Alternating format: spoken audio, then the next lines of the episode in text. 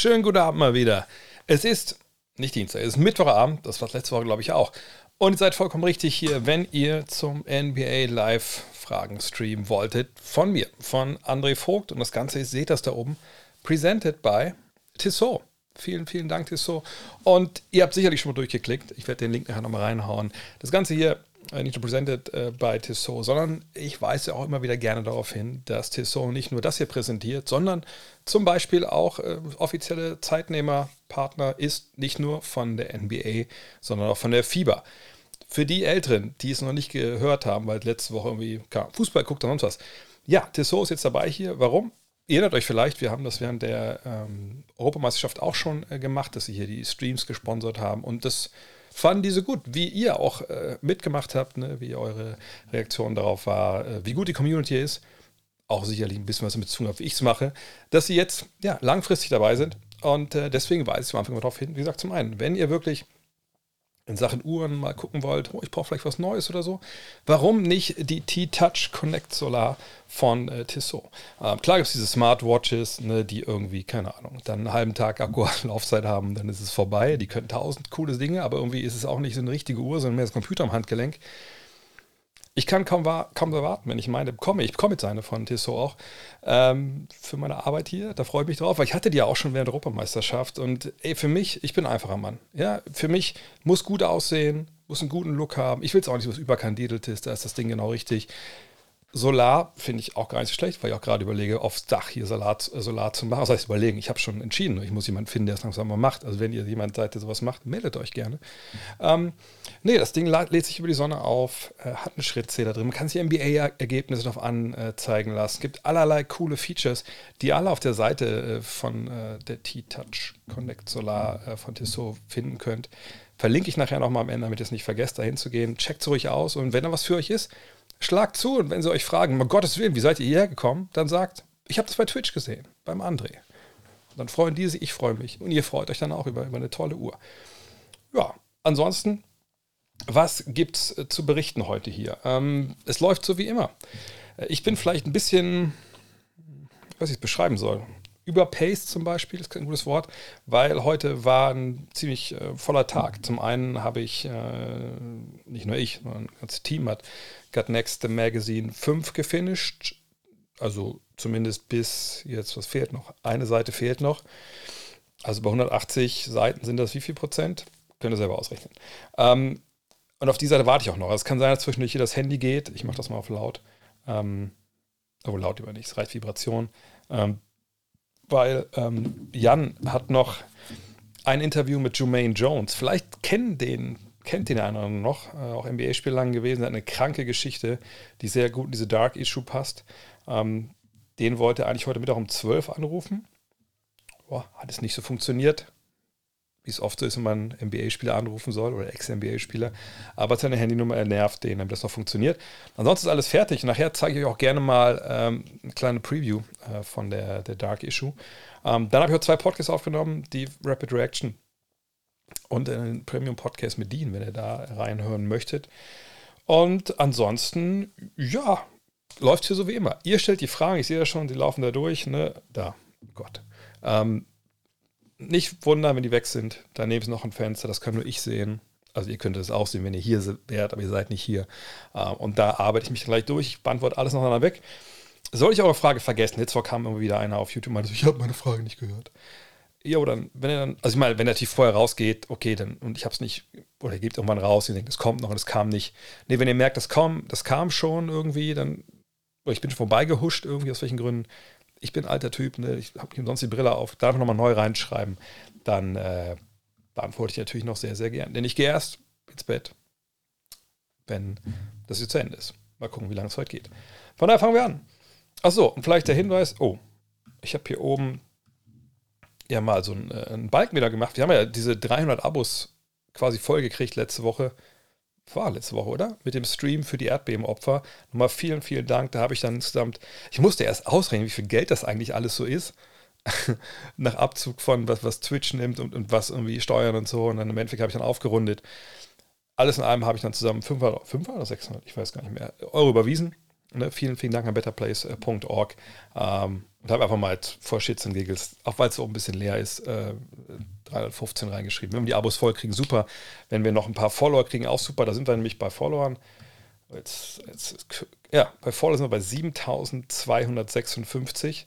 Ähm, und wie gesagt, nicht wundern, wenn ich mich jetzt hier in so einem Stream nicht unbedingt äh, äh, bedanke, äh, immer, weil es auch als Podcast hochgeladen wird. Und dann ähm, ist ein bisschen blöd, wenn Leute zuhören und dann ich Leute wie Mirko, äh, Maurice hier, der auch letztens mit dabei war in Los Angeles. War auch Los Angeles, oder? Wenn ich mich jetzt nicht extra bedanke. Aber gut, die erste Frage. Die Magic mit Capspace im Sommer, also die Orlando Magic. Und es tauchen hier und da schon die ersten Berichte bezüglich Fred Van Vliet auf. Wäre das eine sinnvolle Nutzung des Capspaces deiner Meinung nach und mit welchem aktuellen Guards würdest du langfristig planen? Ja, so oft, wie so oft muss man natürlich mal genauer hingucken, wo kommen, sind das jetzt Gerüchte, sind das so ähm, Geschichten, wo Journalisten, Blogger, Fans denken, oh, ich schreibe mal ins Internet, was ich denke, was sinnvoll wäre. Äh, in dem Fall kam das schon aus der journalistischen Ecke, wenn ich mich richtig erinnere, also rund um die Trade Deadline, dass man da mal gucken wollte und schauen wollte, was passiert mit der Personalie Fred Van Vliet, denn er ist ja, wie gesagt, werdender Free Agent, wenn er will, er kann aus dem Vertrag aussteigen, uh, genau wie Gary Trent Jr. auch. Deswegen waren die beiden, äh, ne, wenn es um die Raptors ging, immer so ist auf dem Präsentierteller rund um die Trade Deadline. Jetzt kamen die und die ging und die beiden sind trotzdem noch Raptors. Und jetzt hat die Frage, ne, kriegt die, kriegen die neuen Vertrag oder in dem Fall Van Vliet neuen Vertrag bei den Raptors oder dann doch eher woanders? Denn das ist ja auch noch in Play. Ne? Also der kann ja nirgendwo so viel Geld verdienen wie da, ne? wenn es um diese maximalen Gehälter geht, was ich nicht glaube, was er bekommt. Aber ne, er kann auch mit denen reden und dann kann er da bleiben. So. Die Magic haben Cap Space. Ich gucke mal kurz nebenbei nach, wie viel das ungefähr ist. Aber ich denke schon, dass das reichen dürfte für äh, ne, eine Geschichte wie, äh, also wie, wie jemand, für jemanden wie, wie Van Vliet. Ich gehe da auch mal rüber. So, dann sind wir hier bei, und das ist falsch, hier wollte ich hin. Ich wollte zum Cap Tracker. Und ihr wisst das ja, 23, 24 geht man hin, guckt Z-Team Salary Caps und dann sieht man, was der Cap Space ist, normal, so, und daneben halt der Crap, äh, Projected Practical Cap Space. Das klingt mal vielleicht ein Daumenflammer drauf. So, dann sehen wir Houston, Orlando. Orlando hat 55 Millionen. Das ist natürlich eine Menge Holz. Wie kommen wir da hin, wenn hier 14 steht? 14,7. Gucken wir hier. Da sehen wir, okay, hier nicht garantiert der Vertrag. Patrick Beverly, der nicht mehr da ist. Free Agent. Gary Harris nicht garantiert. So kommen wir dann, ja, wahrscheinlich auf diese Zahl, die da halt stand. Ähm, macht es jetzt also Sinn, jemanden wie Fred Van Vliet zu verpflichten? Ähm, sie haben natürlich, was die Point Cards angeht, eine gewisse Baustelle. Ne, ihr habt mitbekommen, Markel Fultz diese Leidenszeit, die, die er hinter sich hat, ähm, ist aber jemand, der zuletzt ja auch dann ne, nach einer längeren Verletzungspause wieder angefangen hat, Basketball zu spielen für Lando Magic. Ähm, das ist jemand, der das auch mittlerweile ganz gut macht. Auch da können wir uns mal die Zahlen anschauen. Und dann sehen wir, äh, Bankero und Wagner gehen so vorne weg. Äh, aber hier haben wir schon Fultz und hier haben wir noch Cole Anthony, so zwei Guards, die jetzt momentan so die Eins so ein bisschen bemannen. Ihr seht, der eine startet die ganze Zeit, der andere, Cole Anthony, auch verletzt war zwischendurch, äh, ist eher von der Bank. Und dann haben wir noch Jalen Sachs, der auch gestartet ist, zum Teil auch sehr früh gedraftet wurde in seinem Jahrgang, aber bisher noch nicht so die Leistungen abruft, die man vielleicht ja, so gerne hätte. Und das sind die Statistiken pro Spiel. Da würde man sagen, ja gut, 5,5 Assists, 4 Assists, 3,4 ist vielleicht nicht so viel.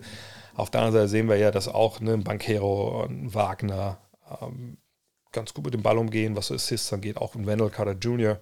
Äh, spielt da einige Vorlagen. Und wenn wir sehen, Richtung Assists, boah, richtig gut läuft es nicht, sind 27, wenn es um die Assists geht pro Spiel. Ähm, okay, das kann man, da kann man sicherlich besser, besseres spielen, aber es ist ja auch noch nicht bereinigt nach der Pace. Von daher Playmaking würde sicherlich gut tun. Gucken wir nochmal auf 36 Minuten gerechnet. Wo sind wir da? Und da sind wir, wenn wir hier schauen, äh, wo waren jetzt alle? Äh, Anthony, Fultz und Sachs. Da sind wir auch bei Werten, wo man sagen muss, ja, das geht sicherlich besser. Vielleicht zum Vergleich, wo steht eigentlich Van Vliet in, in dieser Statistik? Und das ist nicht die Statistik, die alles über den Point Guard aussagt. Aber nur mal um zu sehen, wenn wir, da, wenn wir denken, okay, also die brauchen schon äh, Playmaking, dann sehen wir hier Van Vliet 6,6. Und es wird jetzt auch auf 36 Minuten nicht viel anders sein. Also Das ist dann natürlich auch nicht der, der Floor General, den man normalerweise hat, aber wir sehen hier, was ihn eigentlich auszeichnet über die Jahre, ist halt die Dreierquote. Ne? Die war eigentlich immer überdurchschnittlich, nur dieses Jahr, aus solchen Gründen, fällt es hinten runter. Gucken wir, ob irgendwie ein schwacher Monat ähm, da verantwortlich ist oder ob er wirklich das ganze Jahr nicht so gut war. Eigentlich gut angefangen. Ja, dann Katastrophenmonat hier gehabt im Dezember. Also eigentlich kann man sagen, wenn wir das hier rausnehmen, sind wir wahrscheinlich wieder so bei dem Punkt, wo er normalerweise eigentlich ist. Also würde ich jetzt ihn, ihn für teures Geld äh, holen wollen. Ehrlich gesagt würde ich sagen, nein. Ähm, das hat noch nicht mal so unglaublich viel mit Fred Van Vliet zu tun. Ähm, er ist ein bisschen älter, das stimmt, er ist 28. Ähm, ne, wenn wir jetzt sagen, okay, wir geben dem neuen Vertrag, dann äh, sagen, wir mal, sagen wir mal drei Jahre, vier Jahre, dann ist er 31, 32. Das ist jetzt nicht zu alt, um irgendwie mit diesen Youngstern, die sie da haben, äh, spielen zu können. Ähm, gleichzeitig denke ich, dass er, wie gesagt, er ist ein Schütze. Wenn man davon ausgeht, dass dich alle ein bisschen Playmaking einbringen, dann wäre es vielleicht auch okay, wenn, wenn der mehr, mehr wirft. Ähm, und nicht so viel Playmaking macht, okay. Aber so ganz ehrlich, ich weiß nicht, ob er jetzt der richtige Mann dafür ist. Ähm, ich würde Jalen Sachs noch nicht aufgeben. Ne, manchmal brauchen Point Guards einfach auch ein bisschen länger äh, in der Liga. Ich würde jetzt auch, gesagt, mit dem Cap Space erstmal, erstmal locker umgehen wollen ähm, und dann vor allem erstmal abwarten, was in der Draft passiert. Ähm, ich meine, es ist ja durchaus möglich, dass man nicht Victor Wembanyama zieht, sondern auf Nummer zwei ist Scoot Henderson. Und das ist natürlich ein überragend talentierter Point Guard noch ein Youngster sicherlich, der man irgendwann auch viel Geld bezahlen muss, aber vielleicht ist das dann der Weg, den man geht. Von daher, ich würde jetzt Van Vliet eher nicht bevorzugen. Ich würde denken, man kriegt da auch eine, eine, eine Lösung hin, die äh, A billiger ist und B dann vielleicht ein bisschen mehr Richtung Playmaking geht und, und weniger auf das reine Werfen. Und ähm, ich würde einfach Sachs noch nicht aufgeben. Und Fultz und ich komme die Verträge nochmal kurz von, von Fultz und von ähm, äh, Sachs an. Das Sachs ja eh noch ein paar Jahre Vertrag, glaube ich. Naja, Sachs hätte hier noch zwei Jahre oder ein Jahr und dann ist es ja hier diese Qualifying Offer. Nee, Quatsch, das ist ja noch das andere Jahr. Das ist ja dann hier das Qualifying Offer. Ähm, und wo haben wir Fultz? Fultz hat nächstes noch Vertrag. Nur ehrlich gesagt glaube ich nicht, dass ich irgendwie ähm, da irgendwas äh, machen würde, ehrlich gesagt, in, in der nächsten Offseason. Ähm, vielleicht ein Veteran so zur Versicherung, ne, aber ich müsste, ich glaube nicht, dass man halt sofort ein riesiges Upgrade braucht. Welches Team wäre aktuell so verzweifelt, um sich Miles Bridges zu holen, falls die Saison noch spielen darf? Die Lakers. Hm, also erstmal vorneweg. Miles Bridges, ihr kennt die Geschichte hoffentlich. Ähm, natürlich keine schöne Geschichte, aber ihr kennt sie vielleicht nicht. Im Sommer äh, seine Frau verprügelt, ähm, auch die Kinder wohl, die gemeinsam, die beiden, äh, angeklagt worden äh, wegen ähm, Domestic Violence, also eine häusliche Gewalt. Und ähm, auch wegen im Endeffekt ähm, ja, Kindesmisshandlung. Hat sich dann geeinigt mit den Behörden, gesagt, hey, ich hier so, also wenn ich mich stelle, wenn ich auf schuldig plädiere, können wir dann einen Deal machen. Der Deal war dann, dass man diese Kindermisshandlung, Geschichten hat fallen lassen und er muss nicht ins Gefängnis. Er hat jetzt drei Jahre Bewährung, muss 100 äh, Stunden gemeinnützige Arbeit ableisten und hat so, muss so zwei, drei Seminare, einmal glaube ich so wie Aggression und dann Parenting äh, muss er irgendwie ähm, besuchen gut, das klingt jetzt erstmal nicht wirklich viel für jemanden, der ähm, ne, also seine, seine Frau, seine Freundin also zugerichtet hat. Aber ich denke mal, da kommt noch eine andere Klage hinterher, wo es auch dann ums Geld geht. Ähm, allerdings weiß ich es ehrlich gesagt nicht, aber das kann ich mir vorstellen. Ähm, aber das ist natürlich, ähm, ist natürlich jetzt nur die, die, das heißt nur, das ist die Justizseite. Ne, das ist jetzt vor Gericht, also ist nicht vor Gericht, sondern es wurde dann außergerichtlich dann sich da geeinigt. Ähm, Okay, alles klar, wird auch bestraft dafür, wie gesagt. Aber dann gibt es noch eine andere ähm, Geschichte und das dann halt, was die NBA damit macht. Ne, die NBA hat auch das Recht, ne, nach den Statuten, die sie sich gegeben hat, auch den Spielerverträgen, da steht es sich auch drin, ähm, Spieler, die ne, dem Ansehen der Liga schaden, äh, die da übers Ziel hinausschießen, die können auch bestraft werden. Und deswegen denke ich, dass er auch klar bestraft werden wird von der Liga. Und ich habe es für den Podcast auch gesagt, ich bin mir sicher, die Liga-Untersuchung ist ja noch nicht beendet. Also die sagen halt, wir gucken uns alles noch an, wir sammeln noch die Beweise und dann werden wir irgendwann äh, dann sagen, wie wir ihn ähm, bestrafen wollen. Und für meine Begriffe würde ich mich sehr wundern, wenn es nicht wie folgt läuft, dass man irgendwann dann so Mitte März sagt, okay, hier ist die Strafe. Ähm, Und dann haben auch alle Seiten Rechts, Rechtssicherheit, also auch zum Beispiel sein neuer Verein, der momentan ist ja Restricted Free Agent. Na, wie ich es verstanden habe, wird das, glaube ich, eingefroren, dieser Status. Er war ja Restricted Free Agent im, im, im Sommer. Also sprich, äh, er kann ja überall unterschreiben, wenn er will, nur dann ne, können halt auch die ähm, Hornets damit gleichziehen und ihn behalten.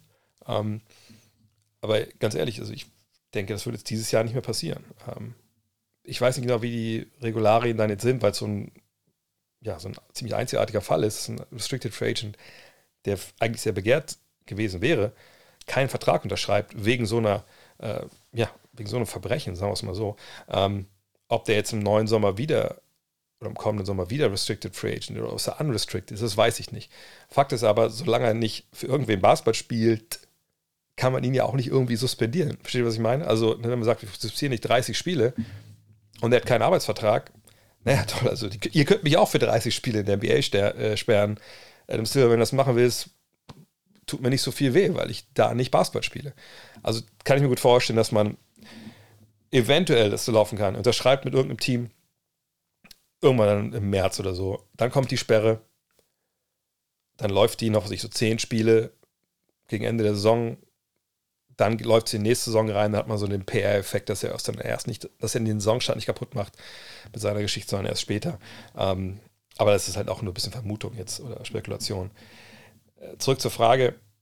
Ich glaube nicht, dass er dieses Jahr irgendwer, irgendwem geholt wird, ehrlich gesagt. Ähm, weil ich glaube, dass da noch nicht genug Gras über die Wach äh, Sache gewachsen ist. Ähm, aber ich weiß halt nicht genau, wie das jetzt mit der, ähm, mit der Free Agency bei ihm ist.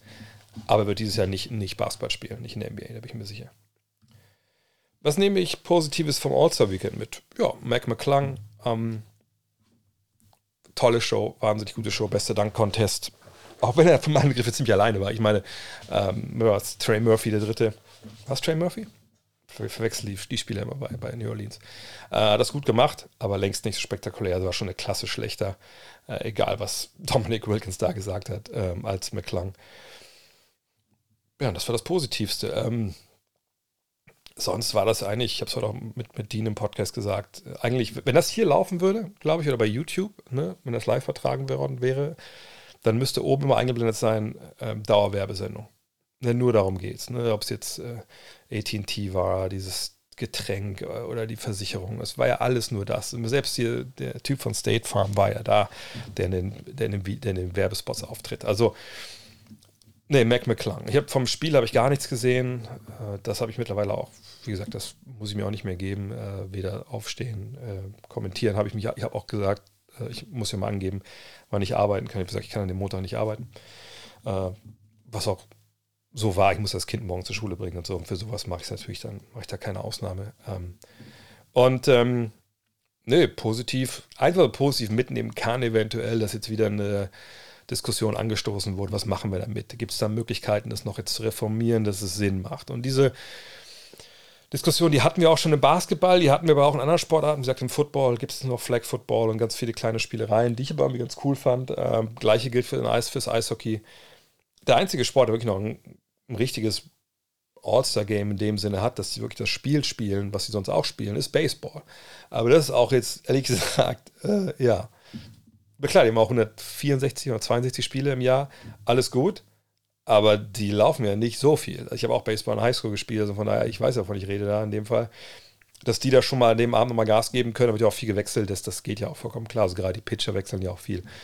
Ähm, von daher, vielleicht ist es auch für die NBA in der Zeit zu sagen, hey, warum machen wir nicht auch wie die NHL äh, oder die NFL einfach ein Wochenende mit coolen Events, mit Spielereien, äh, wo eben Kids, darum geht es ja, Kids um Sponsoren, um die geht äh, allgemeine Sportfans, unsere Spieler kennenlernen, ein paar coole, paar coole Sachen mitnehmen, ein paar coole Highlights und dann ist gut. Also quasi den Samstagabend aufblähen auf äh, das ganze Wochenende. So ist es sicherlich möglich.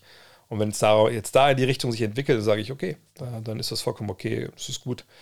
Hört euch mal den Podcast mit Dina, wir reden halt auch drüber und dann gibt es einzelne Punkte, die ich noch, so Talking Points, die ich noch gar nicht gehört habe, zum Beispiel, dass eben früher ähm, das, das All-Star-Weekend eigentlich immer auch für die gerade die, Spieler von der West Coast die Möglichkeit war, sich mal national zu zeigen im Fernsehen, weil natürlich im Osten damals äh, Westspiele ja, kaum geguckt wurden. Und das ist ja alles mittlerweile weggefallen. Von daher, ich glaube nicht, dass man das so retten kann im Endeffekt. Hey Dre, hast du vor, für die Bill Russell-Doku eine Watchparty zu machen? Wäre bestimmt nice. ich habe heute gerade, ich gucke mal, wie das, ich rufe das mal nebenbei auf, damit ich es euch zeigen kann. Ich habe heute äh, eine, also ich habe nicht heute das gemacht, aber ich habe eine Watchparty äh, gemacht. Ihr wisst es nur nicht mit euch. Zumindest wenn ihr das, äh, das Next Magazine abonniert habt oder Nummer 5, also den, die Dark äh, Issue, wenn ihr die ähm, bestellt habt weil ich zeige es euch mal, also so ein kleiner, kleiner Spoiler hier. Ich mache es mal ein bisschen kleiner vielleicht, damit es nicht ganz so direkt ähm, reinkommt. So, ich muss mal gucken, weil ich muss einmal hier auf Screen und dann aber nicht Safari, sondern Vorschau. Da. Ich mache es mal ein bisschen größer ruhig. Ähm, und zwar, ich habe mir, was ja auch schon mal geplant war, ähm, Malice at the Palace, also hier den, ähm, die, die Netflix-Doku angeschaut ähm, ne, Untold, Malice at the Palace. Und habe quasi dann immer dazu geschrieben, was so meine Gedanken waren mit halt, ähm, also immer mit den Zeitmarken so. Und äh, das war irgendwie echt ganz witzig. Und die Idee ist, dass ihr jetzt quasi im Heft euch das quasi das Heft nehmen, lasst ihr, lasst ihr das laufen, lest das nebenbei durch oder, oder guckt es erst und dann, je nachdem. Ist ein bisschen umständlich, das gebe ich gerne zu. Aber ähm, ja, das ist jetzt auch schön bei mir auch. Und ich denke, das werden wir demnächst auch mal machen. Äh, das ist jetzt zum Beispiel die zweite Seite, so sieht das dann aus. Das ist die nächste Seite. Aber wie gesagt, dazu komme ich nachher nochmal, dass ich euch da äh, mal mitnehme in die Ausgabe, ohne dass ich alles verrate. Das wäre dann vielleicht ein bisschen, bisschen zu viel. Ähm, aber ist das jetzt so komisch hier? Warte mal. Äh, Zoom App to Windows. So. Egal. Ähm, ja, nee, ich habe Bock darauf. Ich habe Bock jetzt mehr für diesen Watchalongs auch zu machen. Äh, Bill Russell ist ein guter Vorschlag. Gibt auch ein paar andere Vorschläge, so, die, die ich gesehen habe. Da werde ich aber demnächst mal dazu aufrufen in den sozialen Medien, dass wir einfach mal abstimmen, was wir da machen. Und dann gucken wir einfach mal, dass wir dann mal, ähm, vielleicht auch mal im Rahmen des Fragen-Streams mal sagen, pass auf, Fragestream, was ich, ist eine Stunde, dann kommt eine Stunde die Doku, danach wir eine Stunde oder irgendwie sowas. Oder einfach mal an einem anderen Tag, tagsüber. Das kann man ja auch gut auf, als, als On-Demand dann nochmal gucken. Äh, ja, habe ich Bock drauf. Muss auch nochmal schauen. Ähm, das Race, ein Abend. Ein Abend. Ähm, was sagst du zum Deal Pat Beverly zu Chicago? Ja, an sich nur ein emotionaler Move von ihm, einmal fürs Heimteam spielen. Ja, aber er hat auch da mehr Spielzeit. Die Warriors wollten ihn auch haben. Er hat gesagt, naja, da spiele ich nicht so viel. Vielleicht auch lieber nach Chicago. Außerdem hat er noch gesagt, der Westen wäre ja jetzt viel, viel besser als der Osten. Aber im Osten kann man locker mal einen Playoff-Run starten. Wo ich denke, hast du mal geguckt, wo du da jetzt spielst? Ich glaube, die Bulls hätten trotzdem lieber Lonzo Ball, aber der ist leider, leider jetzt raus bis zum Ende des Jahres. Aber ja, der kann denen schon helfen, klar. Steht schon fest, wann die äh, LA-Reisen nächstes Jahr ist? Oder werden die Reisen erst nach Bekanntgabe des neuen Spielplans organisiert? Genauso ist es. Äh, anders macht es keinen Sinn. Ähm, nur kurz zur Ablauf. Also im, Mitte, äh, also mitten in, äh, im, im, August, da wird äh, am Ende des Tages ähm, der Spielplan rausgehauen. Und vorher gibt es nochmal so ein paar Klecker-Infos, so eine erste Saisonwoche oder halt, ähm, wie heißt es, ähm, äh, Christmas Games. Und dann kommt der ganze Wust auf einmal und dann ist immer das Gleiche. Dann, wenn ich es nicht gesehen habe, eh schon, dann sagt der Michael von äh, TR Germany, Alter, ey, geh da ran, mach die Reise klar. Dann gucke ich, wann es Sinn macht, da hinzufahren, wann coole Spiele sind in, in, äh, in, in wenigen ähm, Tagen. Und dann, äh, ja, dann sage ich, pass auf, es macht Sinn, von dann bis dann nach New York, von dann bis dann nach LA oder jetzt, wir sind ja nächste Woche wieder los, ähm, äh, sind wir unterwegs in ähm, Miami oder Orlando. Und dann gehen die hin, gucken, ob sie Hotels bekommen, was alles so passt mit den Flügen und alles. Ähm, ja, und dann ähm, läuft es. Und dann kommen, werden die Reisen online gestellt, dann sage ich das Bescheid und dann ist meistens LA und New York super schnell voll. Äh, jetzt in Miami sind wir nur 15, aber ist auch mal ganz schön, dann muss ich nicht so viel zählen äh, am Bus. Ja, und, und so läuft das dann. Ähm, von daher, ja, musste ich noch bis August jedenfalls. Ähm oh, ich sehe gerade, hier ist gerade momentan schon echt kein Mod drin. Warte mal kurz, ich regel das. Zack. Äh. Warte mal kurz. Ich schaue mal kurz bei Twitch einmal rein hier. Ähm, das kann ich auch alles selber regeln hier, glaube ich, ne? Mit den äh, Geschichten hier. Wartet mal. Zack. Äh, zack. So, und gemacht. Mal gucken, ob ich das mit dem VOD da hinbekomme. Ähm, auf jeden Fall habe ich das jetzt rausgenommen. Okay, kleine Störung, kann passieren. Ist ja uns eigentlich ein, ein nettes Biotop hier. äh, so, jetzt war ich stehen geblieben. Muss jetzt zurückscrollen zu den Fragen. Kleinen Moment. Ist alles live. Deswegen finde ich das so cool. Ähm, wir Lakers dieses Jahr eine Lotterie? Äh, ja, natürlich ist das äh, möglich. Aber ihr habt es auch gesehen, wenn ihr mal auf den Spielplan geguckt habt oder auf die Spielplan. Der Spielplan ist relativ leicht von äh, LA, also von den Lakers. Ne? Ich glaube, so der fünftleichteste. Ähm, aber wenn ihr hier guckt auf die Tabelle, weiß noch ein bisschen größer machen, dann seht ihr, ich mache es ein bisschen größer, ja, das ist sehr eng beieinander. Ne? Also die Lakers, klar, haben 59 Spiele, sind zum Beispiel ein Spiel mehr als Portland jetzt davor, aber auch ne, weniger Spiele als Oklahoma City. Aber ne, das ist super eng beieinander. Ne, sagen wir mal zwei, drei Siege und man ist nicht am rettenden Ufer, ne, aber man ist man schon auf Schlagweite zum siebten, achten Platz. Also natürlich ist man bei, wenn es um äh, LA geht, immer auch zu, dabei zu sagen, gut, die müssen gesund bleiben. Mal gesund müssen alle bleiben. So, ne, von daher lassen wir es mal außen vor. Wenn das, ne, wenn alle, alle dabei haben, dann würde ich sagen, will keiner gegen, äh, gegen die Lakers spielen in diesem Playham-Tournament, weil dann hat man mit LeBron, man hat mit äh, AD natürlich zwei absolute Top-Leute nach wie vor. Ist LeBron defensiv immer noch top? Natürlich nicht, aber da gibt es auch andere Leute, ähm, die, die auch nicht wirklich top sind in der Verteidigung. Ähm, die Neuen, aber die Neuen, ne, kriegen die Neuen es hin, sich schnell genug auf diesen, diesen LeBron-Basketball einzustellen. Ne? Ähm, da bin ich gespannt, aber ich würde sagen, sie schaffen es in, in, in, ins Play und dann ist es eh tagesformabhängig oft. Uh, Lottery würde mich überraschen. Wenn sie es wirklich nicht schaffen ins Playen, ich glaube, dann, puh, dann steht da in LA, glaube ich, ein ziemlich unangenehmer ähm, Sommer ins Haus. Es sei denn, man verpasst äh, das Playen wirklich durch Verletzungen oder durch andere Geschichten, die man dann doch, noch nicht beeinflussen kann. Ähm, man sagt, das Spiel in den Playoffs langsamer. Haben Teams, die schon während der Saison eine langsamere Pace haben, dadurch einen Vorteil? Wenn ja, welche Teams wären das? Die Mavs oder die Nuggets? Nee, das würde ich nicht sagen. Das Spiel wird ja nicht langsam, weil irgendwie die Spieler keine Luft haben oder irgendwie, was weiß ich, keine Ahnung. Äh, generell man sich entscheidet, oh, mal ein bisschen langsamer jetzt. Ähm, es hat mehrere Gründe, warum es langsamer wird. Natürlich zum einen, dass äh, Teams denken, okay, jetzt, hey, keine Fehler machen. Man ist mehr locked in, man, man rennt ein bisschen weniger, man ist vielleicht ein bisschen disziplinierter äh, in diesen 50-50-Situationen, wo man normalerweise vielleicht den Ball schon nach vorne äh, ballert und dann einfach hoch damit. Das ist ein Faktor. Der entscheidende Faktor für mich aber, und da mögt ihr andere, äh, anderer Meinung sein, ich bin der Meinung, ich sollte diesen Grünen mal wegmachen, ähm, ist eigentlich, dass man natürlich, wenn es in die Playoffs geht, gerade in der ersten Runde auch, wenn man ehrlich ist, ja super viel bis alles über den Gegner weiß auf einmal. Ne, man kennt die Plays, man, man weiß alles. Also das muss man auch zu erklären. Es ist nicht, nicht immer nur so, dass irgendwie, wenn ihr jetzt Spieler seid und ihr kommt vom Spiel in die Kabine, da liegt da ein Scouting Report am, äh, am Spinnen und so, oh, das wusste ich ja noch gar nicht. Das, oh, die spielen das und das und der Gegner kann das. Das ist ja nur ein, wirklich nur ein Punkt. Also es gibt ja Meetings, ne, Videostudium, Ne, sagt irgendwann, und gerade gesagt, wenn du Zeit hast, ja, und in der ersten hat man ja viel mehr Zeit zwischen den Spielen als zum Beispiel in den Conference Finals, was ja eigentlich paradox ist. Ähm, wenn man das dann alles so, so, so hat und man guckt den Gegner komplett aus und der Gegner einen ja auch, dann verringert sich die Pace ja automatisch schon. Ähm, weil, ist ja auch ganz einfach zu erklären, ihr lauft ein Play und ihr habt vielleicht die erste Option und die ist aber nicht da. Und die zweite Option ist eben auch nicht da. Ähm, ne, dann muss man vielleicht zur dritten Option gehen. Man muss aus dem System aussteigen.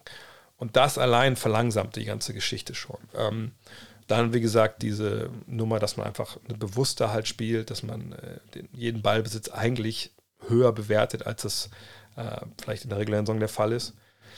Da kommen solche Sachen eben zueinander. Und generell passieren eigentlich auch weniger Fehler beiden Enden des Feldes. So, von daher, deshalb wird es langsam.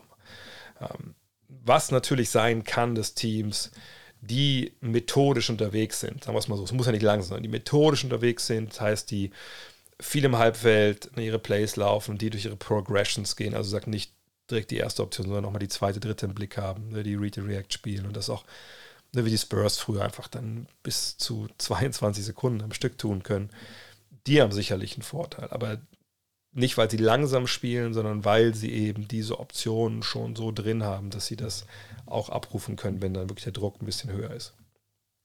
Aber die Mavs und Nuggets werden trotzdem Vorteile in den Playoffs gegen viele andere Teams haben, einfach weil sie offensiv einfach so gut sind. Wäre Adebayo, also Bam Adebayo, nicht der perfekte Fit für die Mavericks, ob realistisch oder nicht, ist erstmal egal.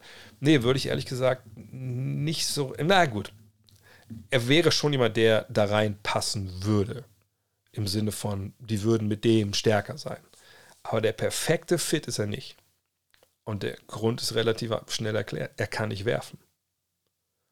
Und wenn wir uns überlegen, naja, ähm, wenn wir ihn jetzt auf dem Feld hätten, sagen wir mal für Dwight Powell, der auch nicht werfen kann, dann wäre das natürlich ein Upgrade. Wir haben mit Bama Adebayo einen All-Star, wahnsinnig guten Verteidiger, der auch viel ne, switchable ist in der Defense, der, der Rebound, der man Wurf blockt. Von der Warte, alles gut.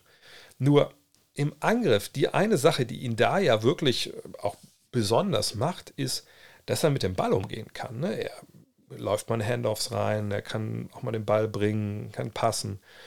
Das wäre ja in einer Mannschaft mit ähm, zum einen Kyrie Irving, zum anderen ähm, Luka Doncic jetzt nicht unbedingt so gebraucht. Natürlich kann man auch einen Kyrie Irving an ihm vorbeischicken durch Handoffs und so, das funktioniert alles. Aber er wäre dann vorne eigentlich in der Regel immer jemand, der eigentlich Pick and Roll laufen muss. Also sobald er das nicht macht oder nicht am Korb rumsteht, ist er halt ungefährlich. So und dann dann kann, kann man auch von ihm wegswitchen oder absinken und den Weg für die anderen zumachen. Ich sage nicht, dass das gar nicht funktionieren würde. Ich sage nur, wenn wir von perfekt reden, dann ist es nicht perfekt, sondern da, da fehlt ein bisschen was. Wer wäre jetzt perfekt? Also ich glaube, so dem ganz perfekten Partner oh, gibt es wahrscheinlich gar nicht. Perfekter Partner wäre eigentlich jemand wie ähm, Christoph Bosingis der werfen kann, der zum Korb rollen kann, der mal Post-Up macht, der verteidigt. Ich sage nicht, dass, dass Porzingis alles das kann. Ich sage, nee, das war die Idee, warum sie es auch geholt haben. Hat nicht funktioniert und ist auch nicht der Post-Up-Spieler gewesen, den sie gebraucht hätten. Ähm, von daher, wenn man dabei mit einem Wurf, da würde ich sagen, ja, da geht es wahrscheinlich kaum besser, aber so ein Spieler zu finden, ist dann auch nicht wirklich leicht. Mir fällt auch jetzt keiner ein, der, der das dann so kann. Mhm. TV läuft Champions League am Tablett Du äh, mit Ton, dazu ein paar Bier und einen Salat mit Hühnerstreifen und Baguette. Das ist ein super Mittwoch. Da gebe ich dir vollkommen recht. Also, also ich würde jetzt nicht unbedingt mir zuhören, aber wenn ich da jetzt anders zuhören könnte und hätte alles am Start, wäre ich dabei. Mhm. Michael Bridges ist. Was? Michael Bridge S? Wieso steht da er ist in Klammern. Egal. Nur ein guter Rollenspieler oder doch mehr? Mag ihn, sein Spiel und seine Person? Denkst du, geht noch was? Das war die große Frage dieses Jahr. Schafft er den, den Sprung nach diesem ja doch recht schmachvollen Aus der Suns in den Playoffs gegen die Mavs? Schafft er den Sprung auf ein Niveau, wo er sich selber einen Wurf kreieren kann?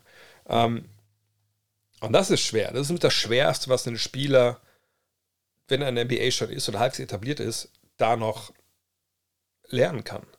Denn natürlich, viele von denen, die jetzt in der NBA sind, die haben irgendwann mal ihren eigenen Wurf kreiert. Ob es in der Highschool war, am College. Ne? Und dann irgendwann in der NBA, wenn man dann merkt, okay, das reicht jetzt nicht, dann ist man hoffentlich, viele können es auch nicht, aber dann ist man hoffentlich in der Lage, sein Spiel äh, in eine Nische zu packen, wo, wo, es reinpasst. Es sei denn, man ist einer von diesen Übertalenten. Jalen Brunson ist ja jemand, der, äh, den man dann nennen kann, zum Beispiel, der dann trotzdem diese, diese Nische, aber am Ball halt auch findet.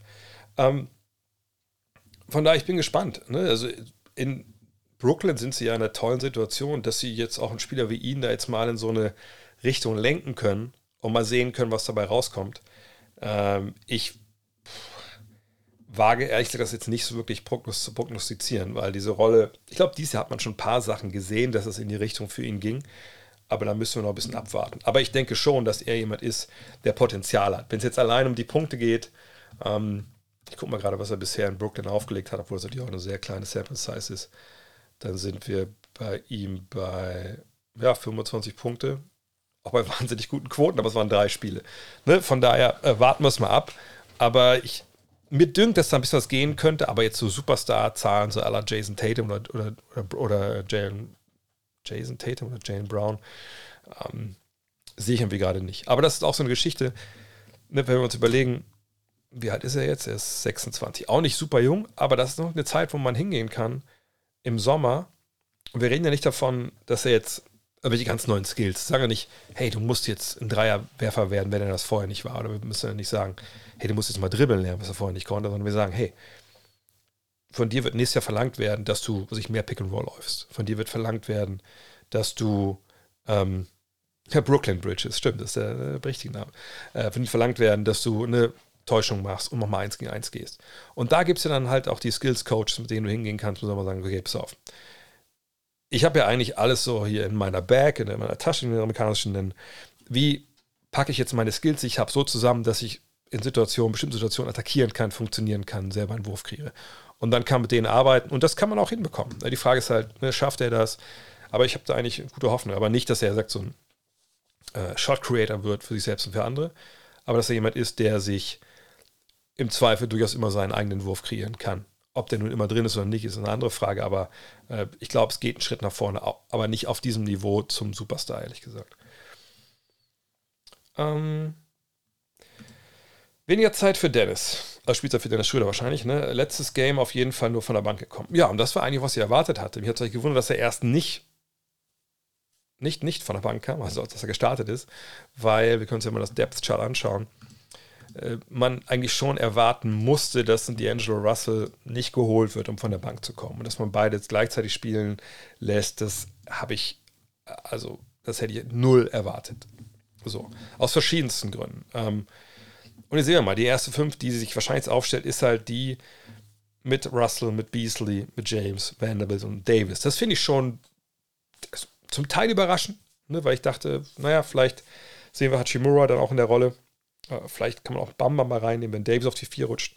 Aber ich finde diese kleine Aufstellung eigentlich gar nicht so schlecht, aber Vanderbilt, glaube ich, auch defensiv da einiges noch geben kann, mehr als Hachimura. Und jetzt hat man mit, mit Schröder, mit Reeves, mit Hachimura und auch mit Bamba äh, da schon Leute, wo man sagen kann, naja, die können durchaus funktionieren. Ne? Das, da ein Scorer dabei, da sind Jungs dabei, die den Ball handeln können und ein Stretch Big Man. Also ich finde das schon gut und ich kann mir vorstellen, natürlich, dass es für Dennis jetzt weniger Spielzeit gibt. Auf der anderen Seite fehlen natürlich auch Patrick Beverly und es fehlt Russell Westbrook. Also die Minuten von denen, die müssen ja auch irgendwo hin. Ähm, die Frage ist so ein bisschen, wie viel will Darvin Ham, D'Angelo Russell und Dennis Schröder zusammen auf dem Feld stehen haben? Und das kann ich auch nicht beantworten, die Frage. Ich kann nur gegen das Mikro hauen. Ähm, weil ihr kennt meine, meine Meinung zu D'Angelo Russell. Das ist ein Spieler, der durchaus natürlich offensiv dir eine Menge geben kann. Und die ist ja die Quoten, wenn ich mich jetzt ganz täusche, gucke mal kurz nebenbei nach, die ich Blödsinn erzähle, aber die Quoten waren, glaube ich, gut. Äh, auch von der Dreierlinie. Mhm, nur, das ist natürlich kein, kein Pass-First-Point Guard. Das ist auch kein guter Verteidiger äh, gewesen lange Zeit. Vielleicht wird es jetzt besser, weil sie auch mega anstrengt oder so.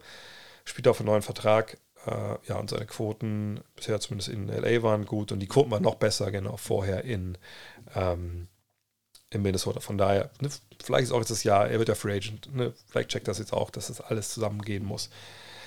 Trotzdem, ich würde nicht Russell und, und Schröder zusammen in einem defensiv so befähigten Backcourt sehen, der dann in den Playoffs funktioniert. Und darauf muss es ja hinauslaufen im Endeffekt. Die haben nicht viel Zeit, um sich da jetzt einzuspielen. Und ich habe das schon ein paar Mal gesagt. Also für mich ist eigentlich die beste Rolle. Ich meine, lass uns kurz nochmal.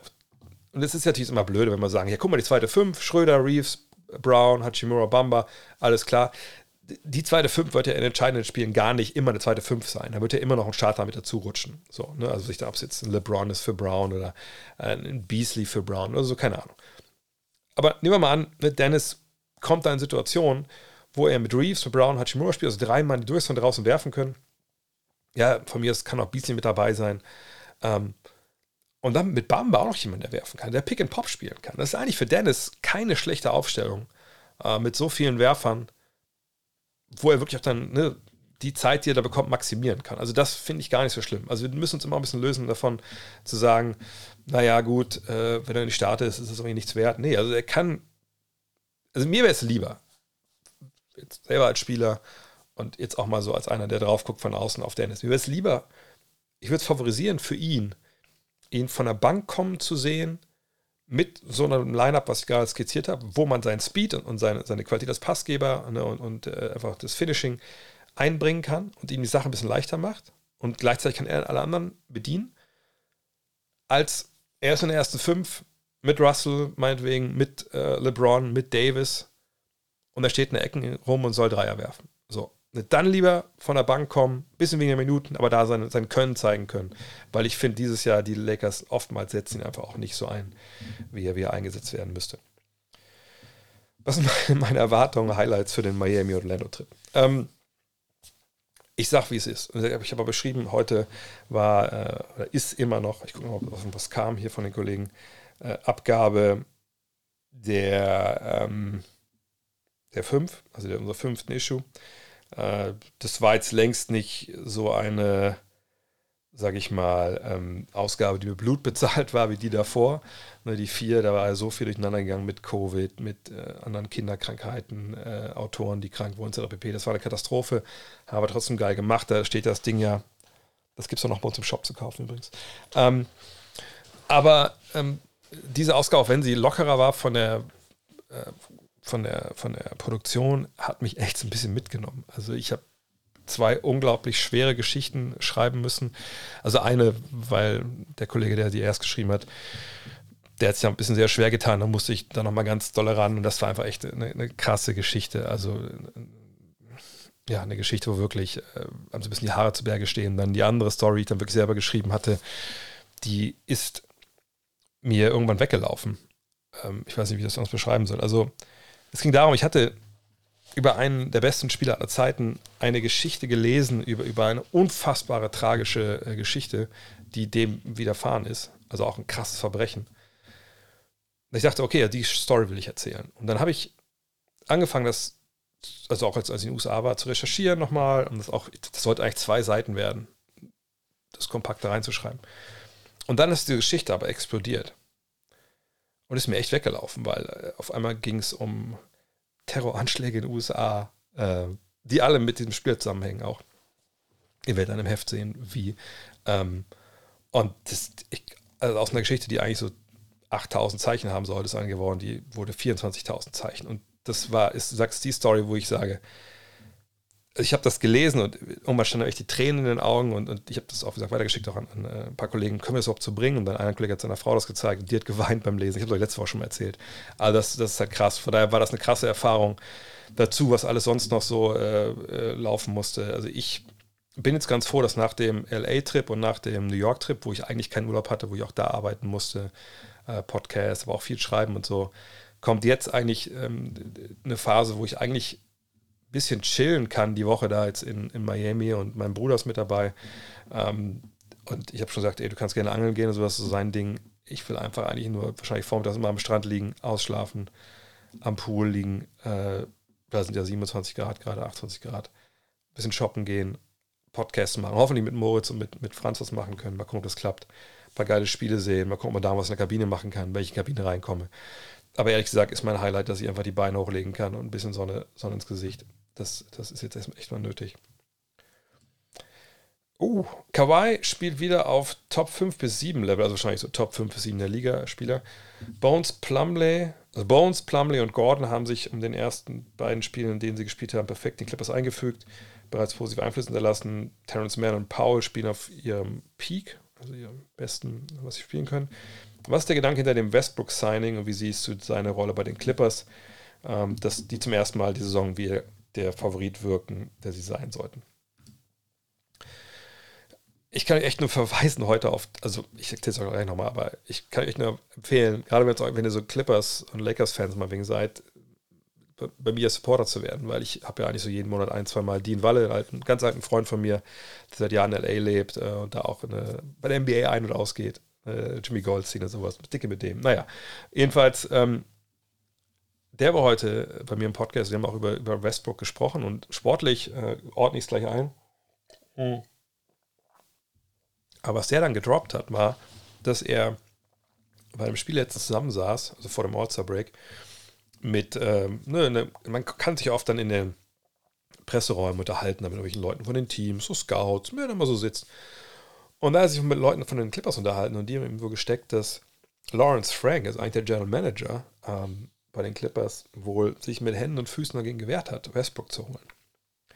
Aber dass Paul George dafür war und dass dann auch andere Stimmen es gab in der Franchise, die gesagt haben, nee, den wollen wir aber eigentlich haben. Und deshalb ist er jetzt da. Und dass natürlich Frank, äh, Frank sich äh, wehrt, das muss man sich ja nicht anstrengen, um, zu um das irgendwie zu vermuten, warum das so ist. Wir haben ja alle auch ähm, in den letzten Jahren Russell Westbrook spielen sehen, in seiner schlechtesten ähm, Version, sage ich mal, in seiner besten Version. Und die erwarte ich eigentlich auch erstmal. Ich warte, ich warte beide. Ich erwarte seine beste und seine schlechteste Version. Die beste Version ist, gerade jetzt bei den Clippers, hey, ich mache ich zeige euch hier mal das Depth Chart. Ähm, hey, pass auf, ähm, ne, wir haben hier so eine geile Truppe mit so viel Talent. Hast du nicht Bock, dass wir dich hier nicht starten lassen? Das ist dann vielleicht ein bisschen vieles Guten. Aber was hältst du denn davon, wenn wir dich in eine zweite Fünf packen? Nochmal, ne, das ist nicht so, dass immer nur diese fünf auf dem Feld stehen, aber ne, du neben Eric Gordon, Dreierschütze, neben Norman Powell, Dreierschütze, neben Nicola Batum, Dreierschütze und neben Mason Plumley. Kein Dreierschütze, aber er kann den Block stellen. Was sagst du dazu? Pick and Roll, drei Schützen, zwei in Ecken, einer auf dem Flügel. Plumley ist ein, einer, der abrollt und der wirklich auch eine athletisch über Ringniveau finishen kann. Is that something we could interest you in? Und ich würde sagen, die Antwort ist fuck yeah weil das ja sein Spiel war. Auch als ne, Durant ihn dann verlassen hat in Oklahoma City, als er in die Playoffs kommt, als MVP wird, er Triple-Double auflegt, macht er das halt so. Ne? Ich gehe zum Korb, mich kann eh keiner halten. So, kommt eine Hilfe? Nein, dann schlägt es ein. Kommt eine Hilfe? Okay, passt zum Dreierschützen. Und damals war der Dreierschütze Andre Roberson zum Beispiel. Ja, das war natürlich dann nicht so cool. Hier hat man Leute, die Dreier werfen können. Wenn man sagt, ja, mit Plumley, das ist vielleicht ein bisschen, das weiß ich nicht, ob das eine gute Idee ist dann spielt halt äh, Batum auf der 5 und dann ist halt noch ein Kawhi mit drin oder sonst wer. Und dann kann man da seine Wucht, die er natürlich immer noch hat, äh, nutzen. Problem ist halt, und deswegen denke ich, wollte man ihn nicht haben. Oder wollte Lawrence Frank ihn nicht haben. Terrence Mann ist kein Point Guard, der den Ball verteilt. Ne, das Playmaking technisch natürlich einiges noch im Argen. Er schläft den Ball nach vorne, sagt das Player, was der Coach ihm reinruft und dann geht's weiter. Bones Highland ist eigentlich auch eher ein Scorer als alles andere. Ähm, Eric Gordon, Norman Powell, naja, im Notfall könnten die Ball nach vorne bringen, aber eigentlich nicht. So. Westbrook ist auch kein Point Guard in dem Sinne. Ne? Es ist keiner, wo wir sagen, also der hat ja eine unfassbare Spielintelligenz. Guck mal, also der Typ, der, der, der durchdenkt das Spiel von A bis Z. Da haben wir zu viele Beispiele in den letzten, wie lange ist in der Liga jetzt? 12, 13 Jahre, keine Ahnung gesammelt, wo wir sagen müssen, nein, in entscheidenden Situationen denkt der das Spiel nicht so richtig bis zu Ende, sondern da ist immer noch, boah, ich regle das mit sportlicher Gewalt. Und ich meine nicht hier in die Fresse hauen, sondern ne, mit dem Dynamit, den ich in meinem Oberschenkel und in den Waden habe. Und ich regle das mit Speed und mit Power. Und das klappt ab einem gewissen Punkt nicht mehr, wenn man große Ansprüche hat. Und das ist das Problem von Russell Westbrook. Und das Problem wird er auch hier haben.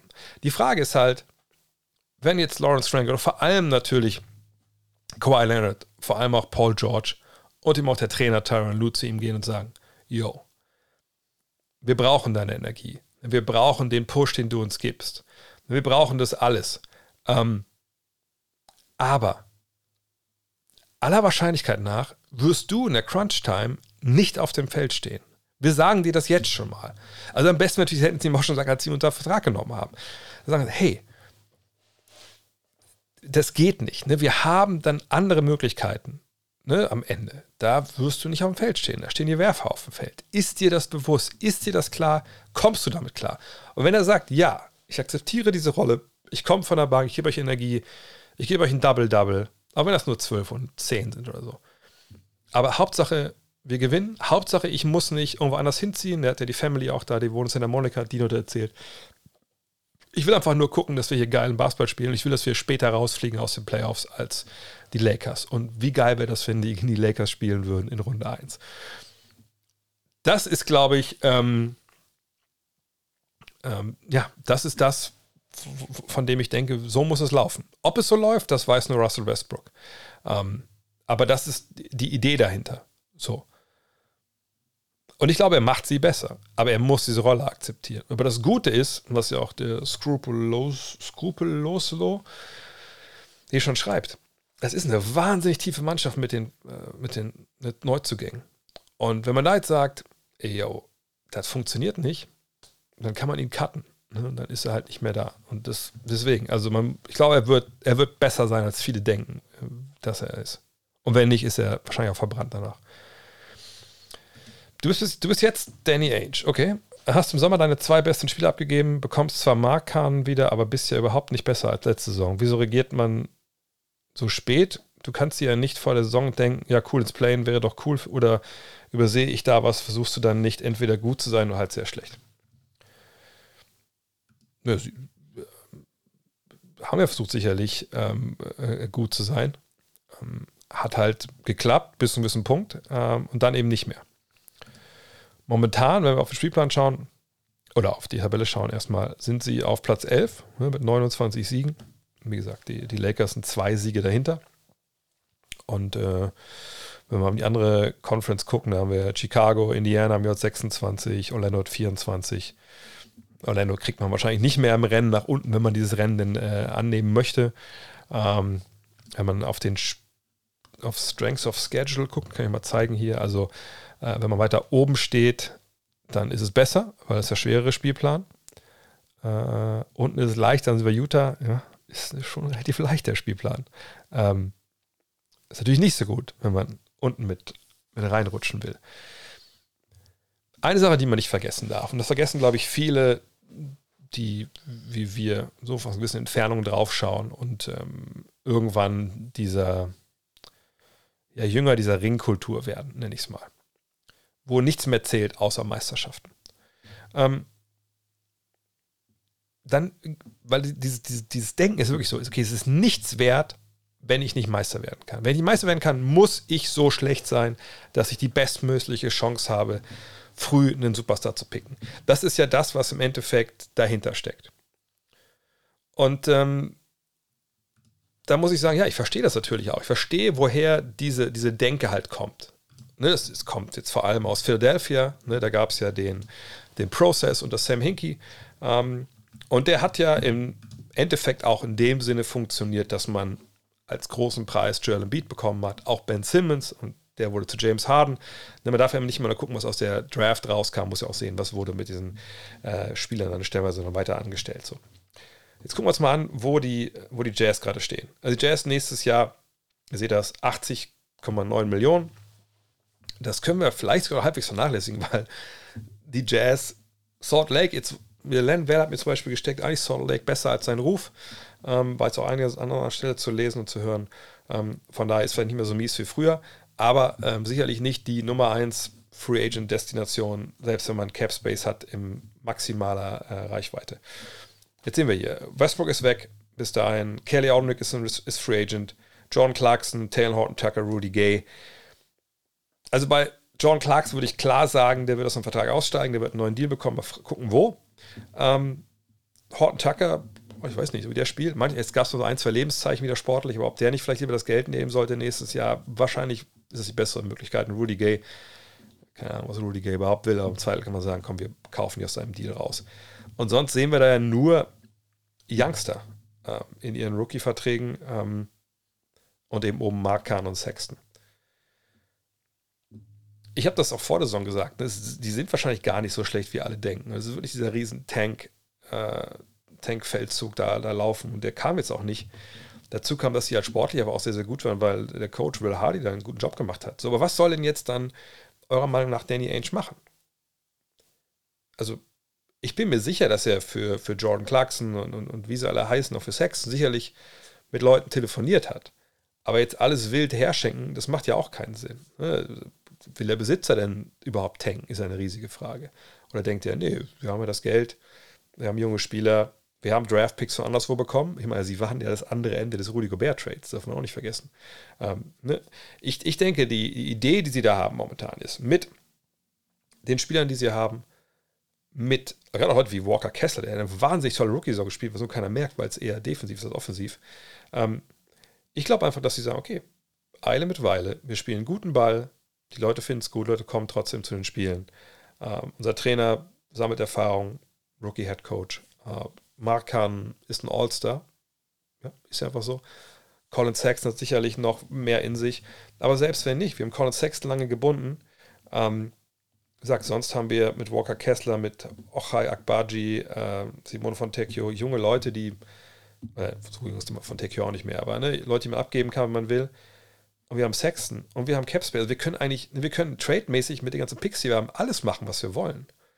Und es muss nicht immer über die Draft gehen. Die Frage ist halt, kriegt man einen, guten Spieler, der da, den man hintraden kann, der auch noch ein paar Jahre Vertrag hat. Das ist alles nicht so leicht. Aber das immer zu sagen, sie verlieren einfach alles und dann draften wir an Nummer 1 oder 2. Naja, es kann ja auch immer nur ein oder zwei Teams an Nummer 1 oder 2 draften. So, und wenn du jemanden wie Markan hast und so einen Trainer hast und das funktioniert, den Leuten zu erzählen, nee, jetzt wird verloren, setz dich mal wieder auf die Bank, da musst du schon ziemlich, ziemlich hart gesotten sein, auch deinen eigenen Fans gegenüber, die meiner Ansicht nach immer noch Geld bezahlen für ihre Tickets. So. Also von daher, ähm, nee, wenn das der Plan war, unten reinzugeraten, hat es nicht geklappt. Kann man auch nichts machen. Bei welchem Team würdest du Wemby am liebsten sehen? Tausendmal beantwortet, ich sage es ganz schnell. Wenn es jetzt um, um seine Ausbildung geht, äh, dass er den bestmöglichen Spieler wird, dann würde ich sagen, er soll zu den Spurs gehen. Da, wo es am meisten Spaß machen würde, nächstes Jahr für meine Begriffe, wären die Orlando Magic. Wenn er da neben Franz und neben Pan Panchero, hätte ich fast gesagt, Banquero spielt, das würde ich ganz gerne sehen. Warum wird Wemby als größtes Draft-Prospect seit LeBron gehandelt, wenn Luca im selben Alter bei Real Madrid MVP wurde und die M gewonnen hat? Wemby hingegen spielt in der zweiten französischen Liga. In der zweiten französischen Liga? Spielt er nicht in der ersten französischen Liga? Warte mal kurz. Oder könnt ihr es mal kurz mal checken, dann muss ich hier nicht nebenbei noch googeln. Spielt, spielt doch in der ersten französischen Liga, ich jetzt doof. Ähm, jedenfalls, ähm, ja, diese Frage habe ich auch schon mal gehabt vor ein paar Wochen oder Monaten. Ähm, es geht um das, sie ist der erste Liga, wusste ich doch. Es geht um das, was wenn man ja mal spielerisch, basketballerisch darstellt und in welche Richtung das geht. Luca war natürlich ein Jahrhunderttalent. Das haben die Amerikaner nicht so verstanden. Ne? Deswegen gab es auch nicht so den Hype. Deswegen sehen die sicherlich auch Wemby jetzt so weit vor Luca, gar keine Frage. Ähm, aber es ist so natürlich, dass ähm, so gut Luca jetzt ist, ich glaube nicht, dass irgendwer von euch es erwartet hat, dass er, als er in die Liga kam, das abreißt, dass er quasi Triple-Double auflegt mit über 30 Punkten. Ich denke, das haben wir, äh, das haben wir alle nicht erwartet. Da müssen wir ehrlich sein. Ähm, selbst die größten, ja, ich habe hab ihn damals mal gesehen, als Wolfsburg äh, in Madrid damals da dieses 0 zu 3 kassiert hat im Viertelfinale Champions League, war ich am Tag vorher schon da, um auch Doncic zu sehen. Äh, und ähm, da war der, glaube ich, 16, 17, das war einfach auch schon verrückt, wie er da gespielt hat, aber er hat ja nicht dominiert. So, jetzt ist natürlich auch, äh, wenn man ja mal nicht, nicht 16, 17 und äh, die äh, League 1 oder wie sie heißt, ist äh, Pro A, oder wie heißt die denn da, ich weiß gar nicht, ist sicherlich ähm, nicht zu vergleichen mit der, mit der ACB, bin ich auch vollkommen bei euch. Ähm, aber Wemby macht eben auch verrückte Sachen. Ähm, und ähm, natürlich hat ähm, Luca, Luca dann äh, mit Slowenien die EM gewonnen, aber muss man auch sagen, das war jetzt nicht kein Ein-Mann-Team, sondern da waren ja auch andere Leute dabei, die nicht schlecht waren. Und wenn ich mich richtig erinnere, war er doch im Finale auch verletzt. Oder hat er sich im Finale verletzt? Ich krieg's nicht mehr richtig zusammen. Ähm, Fakt ist aber normal, er ist 2,1 Meter, eins, geiles Talent. Ne? Und selbst wenn man sagt, okay, ist der nächste LeBron, was keiner gesagt hat, ähm, auch hier in Europa nicht, da hätte man gesagt, ja, cool, okay, äh, haben wir aber auch schon mal gesehen. Das, was Mbanyama darstellt als, als Basketballer, da möchte ich ganz ehrlich sein. Ähm, das haben wir alle noch nicht gesehen. Ihr nicht und ich nicht und, und, und keiner. Keiner hat sowas schon mal gesehen. Wir reden über einen Spieler, der, und es gibt ja auch jetzt mehr oder weniger schon, also nicht nur Gerüchte, sondern auch eine Vermutung, dass der auch größer ist, als eigentlich bekannt ist, dass sie die Größe, ähm, sage ich mal, ähm, künstlich äh, reduzieren in den Berichten. Mhm. Sowas gibt es, gab es nicht. Ich kann mich erinnern, dass äh, Sean Bradley damals mal gedraftet wurde. Oh, Sean Bradley, super koordiniert, er kann werfen. Damals war, damals war interessanterweise war halt eine, äh, ein so ein Buch, was man ihm zugeschrieben hat. Der kann sogar auf dem Pferd reiten. Ja, toll. Das ist ja eher eine große, große Leistung für das Pferd, ehrlich gesagt. Ähm, ne, wir hatten Porzingis. Aber vergleich mal Porzingis' Spiel mit dem von Wembanyama.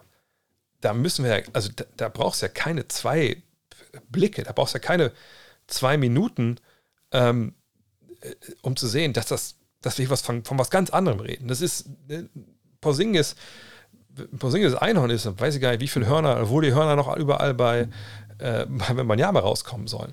Und wenn wir jetzt sagen, okay, äh, also dass wir es wieder jetzt sehen, gegen ja auch, jetzt nicht, das ist nicht die zweite griechische Liga, wo, wo Janis gespielt hat, sondern wie gesagt, ne, die erste Liga, eine der besten Liga in Europa und der zerstört da alles. Und jetzt nicht einfach nur, weil er größer und schwerer ist vielleicht, sondern so äh, Schotianitis-mäßig, Sophokles Schotianitis-mäßig, sondern der macht es mit Skill. Uh, Tom Adelhardt, ne, der, ist ja, der so mein Ansprechpartner ist, wenn es um diese Draft-Fragen geht, sagt, hey, der könnte auch 2,5 Meter fünf groß sein, wäre trotzdem der erste Pick bei dem, was er kann.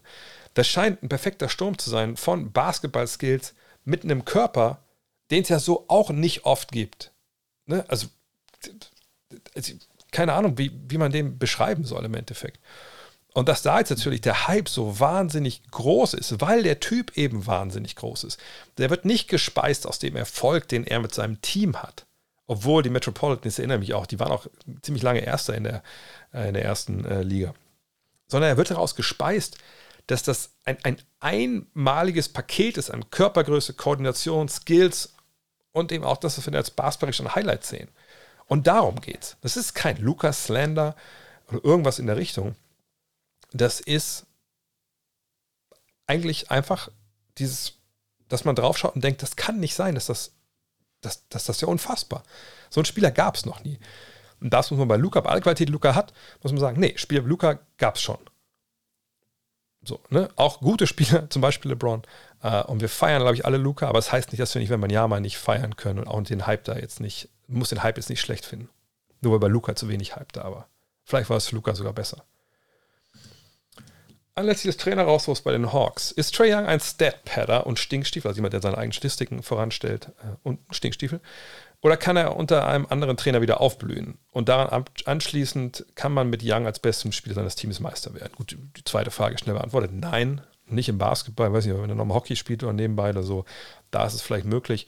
Aber im Basketball, ich rede immer von defensiven Sollbruchstellen, ist Trey Young nicht. Äh, bei Trey Young, da ist schon alles kaputt, was das angeht, so defensiv. Sobald er aufs Feld tritt, muss man sagen, da ist defensiv, da hier eine, wie heißt es, wie heißt es so schön bei Check, so, äh, äh, wie heißt es denn? Chicken Nuggets? Nee, was sagt er immer? Äh, Barbecue Chicken, Barbecue Chicken, direkt so. Diese Meme, wie der Typ da steht, mm, das ist, das ist Trey Young auf dem Feld in der Defense. Also das schon mal nicht. Also du brauchst jemanden, der besser ist als er. Und selbst wenn er der zweit-, drittbeste Spieler ist, wenn er am Feld stehen muss am Ende, ne, weil er, wie gesagt, unentbehrlich ist für die Mannschaft, dann wirst du wahrscheinlich nicht Meister, weil er so krass angreifbar ist und es ihn auch so krass nicht interessiert. Ähm, ob er ein Stinkstiefel oder halt jemand ist, der nur für seine eigenen Statistiken spielt, weiß ich nicht. Ich weiß, dass ein Dreier dieses Jahr nicht gut getroffen hat bisher. Äh, ich weiß, dass der zweite Trainer ist, der jetzt gehen muss, äh, während der kurzen Zeit, die er jetzt da ist. Ähm, ich weiß, dass diese Offensive sehr auf ihn zugeschnitten ist. Ähm, und ich, ich frage, ob der nächste Trainer das dann auch so machen lässt oder nicht, oder ob er das zulässt. Ähm, für mich sind da viele Ungereimtheiten. Und ich finde bei Trae auch wenn der Dreier nicht fällt, dann ist es, ist, wird ihm schon viel genommen. Und es wurde ihm auch schon viel genommen, als die, ne, die Freiwürfe nicht so leicht mehr kamen, weil da halt auch es, es neue Regelinterpretationen gab. Das hat ja jemand wie Harden auch wehgetan. Ich bin kein Freund von der Arbeit von, von Trey Young, aber ich würde ihm nicht unterstellen, weil das so ein Stat-Padder ist oder so, sondern ich würde sagen wollen, also er verteidigt überhaupt gar nicht, ist der schlechtesten Defensivspieler, die wir in jüngster Zeit in der NBA gesehen haben. Und ich würde nicht sagen, dass er mit ihm Meister werden kann. Aber alles andere verbietet sich wahrscheinlich aus der Entfernung, das, das zu bewerten. Heute drei Tickets für Olympia-Vorrundenspiele. Wie, gibt es die schon? Gab es schon die Auslosung? Wieso habe ich noch keine Mail bekommen? Äh, wie groß die Chance, sich vorzusehen? Also, natürlich würde ich gerne bei Olympia dabei sein. Ähm, allerdings hängt das komplett davon ab, ob die deutsche Mannschaft sich qualifiziert. Wenn sie nicht qualifiziert, dann denke ich mal, kriege ich keine Akkreditierung. Dann würde ich mich wahrscheinlich auch nicht akkreditieren, weil nur um die Spiele zu sehen, das wäre dann vielleicht ein bisschen billig, ähm, also ein bisschen teuer, dafür hinzufahren und dann dafür nicht arbeiten zu können, wirklich. Äh, von daher ähm, wahrscheinlich nur gut, wenn, wenn Deutschland es schafft. Welche Playoff-Schlacht würdest du dieses Jahr gerne sehen? Mein Wunsch wäre Knicks gegen Nets und Suns gegen Mavs. Also ich wüsste ehrlich gesagt nicht, warum ich Knicks gegen Nets so geil finden würde. Ist ein Derby, aber ist ein Derby, wo nur eine Seite Fans hat im Endeffekt. Ähm, Suns gegen Mavs, ja, verstehe ich schon gerade mit der Vorgeschichte. Ich gucke mal gerade hier nochmal die Tabelle mir an, was mal alles durchzugucken. Äh, hm. Also nämlich auf jeder Seite für eine, geht es nur um erste Runde? Nee, es geht um Playoffs insgesamt, ja. Also wenn ich mir Aber das nur mal auf, nur auf erste Runde gucken, weil ich glaube, sonst, ich meine, sonst ist klar, sag mal Boston, Milwaukee und äh, was weiß ich, äh, Denver, Phoenix oder so. Ähm, lass mal erste Runde begrenzen. Eine Sache habe ich schon gesagt, ich würde gerne Clippers gegen Lakers sehen. Ich fände das geil, wenn Russell Westbrook gegen Lakers spielt. Weil da muss so viel böses Blut im Endeffekt gewesen sein, hat Dina hat auch ein bisschen, ein bisschen erzählt, dass ich glaube, dass das wird richtig knallen. So. Und das ist auch ein Derby, wo nur eine Seite Fans hat, ich verstehe das, aber allein wegen Westbrook würde ich es einfach gerne sehen. Und mal, wie krank wäre das, wenn Westbrook wirklich dann irgendwie Triple-Double auflegt in der Serie und die halt rausschießt. Das würde ich gerne sehen. Äh, würde ich im Westen noch was gerne sehen. Ähm, ja, Phoenix Dallas ähm, sicherlich was, was man sich angucken kann. Ähm, ja, sonst ist da, glaube ich, gar nicht so viel böses Blut drin, ne? Obwohl Memphis, äh, Memphis hat mit jedem blödes Blut, ne? Im Osten in der ersten Runde, wenn man guckt, was so realistisch wäre, sagt New York, Brooklyn fände ich jetzt nicht wirklich so geil, wenn ich ehrlich bin. Ähm, ich glaube, was ich geil fänden würde, wäre New York gegen Philly. Ich glaube, das wäre ein richtig, richtig geiles Spiel. Ich meine, ich war jetzt im Garten, ähm, äh, wie heißt es, äh, als die Sixers da waren, ja auch mit dem Beat. War eine kranke Stimmung äh, und das würde ich einfach gerne sehen, wie, wie, das dann ausgeht. Auch weil natürlich Dane Brunson aus äh, da in Philly am College war und so und ja auch Josh Hart auch. Das, da ist, glaube ich, eine Menge drin. Das ist wirklich dann auch, das sind dann zwei Stunden im Auto. Sicherlich auch da hat man keine großartigen Gästefans, aber das, da wird es abgehen. Also da, da hätte ich Bock drauf, glaube ich. Ähm. Ah, Sachs wird besser und spielt super die letzte Woche. Alles klar, super. So habe ich jetzt nicht die, äh, die Magic nicht verfolgt. Ich habe mich an Maxboard gewendet bezüglich der bezahlte Geldes für das auf einmal verlorene Statistik plus Videoprogramm, das du auch nutzt. Und habe dann einen Link erhalten, wo ich dies angegeben habe und habe mein Geld zu, heute zurückerhalten. Fast 2000 Euro. Oh, äh, 2000 Euro. Äh, blablabla. Ach so, ja, dann schick mir doch gerne mal den Link, wo ich das ähm, auch zurückfordern kann. Ich habe halt zwar eine E-Mail-Adresse bekommen von Huddle, von dem Nachfolger, die ja Instant gekauft haben, aber äh, habe ich auch noch keine Zeit gehabt, mich darum zu kümmern. Angenommen, kein Salary Cap und unbegrenzt Kapital, mit welchen zehn aktuellen Spielern holst du dir den Titel? Ähm, äh, gut, das ist wahrscheinlich schon ein All-Star-Team. Aber ich gucke mir mal den All-Star-Kader an dieses Jahr. Dann kann man es auch immer am leichtesten schnell zusammenstellen. Weil das muss ja schon eine Mannschaft sein, die, ja, die einfach Bock hat, äh, zusammen Basketball zu spielen und eben auch. Hättest du sogar markieren? Ich kann es markieren, super, dann machen wir es doch so. Also. Ähm, welchen Point Guard würde ich denn haben wollen? Ähm, ich würde natürlich alles irgendwie so mit, mit Two-Way-Typen voll machen. Ähm, die, die basketballerisch, obwohl natürlich, wenn jemand wie Luca bräuchte ich keinen. Ich sag mal, das ist so ein bisschen schwierig in dem Sinn, dass ich halt einfach, ähm, obwohl, ist nicht schwer. Also wir haben Steph Curry ist die Eins. Äh, schreibt mir bitte mit. Ich hoffe, ich, ich, ich kann mich daran erinnern. Also Steph Curry ist die Eins. Ähm, dann, wenn ich, äh, wahrscheinlich würde ich Devin Booker die Zwei nehmen. Auf der Drei Doncic weil das ist dann, defensiv kriegt man den schon noch verschoben, dass er dann irgendwie äh, nicht ganz so auffällig ist. Äh, auf der 4 Antete Combo. Das sind alle fit, ne? Ähm, auf der 5 äh, Embiid. Äh, ich kurz einmal hier die Kollegen mal äh, markieren.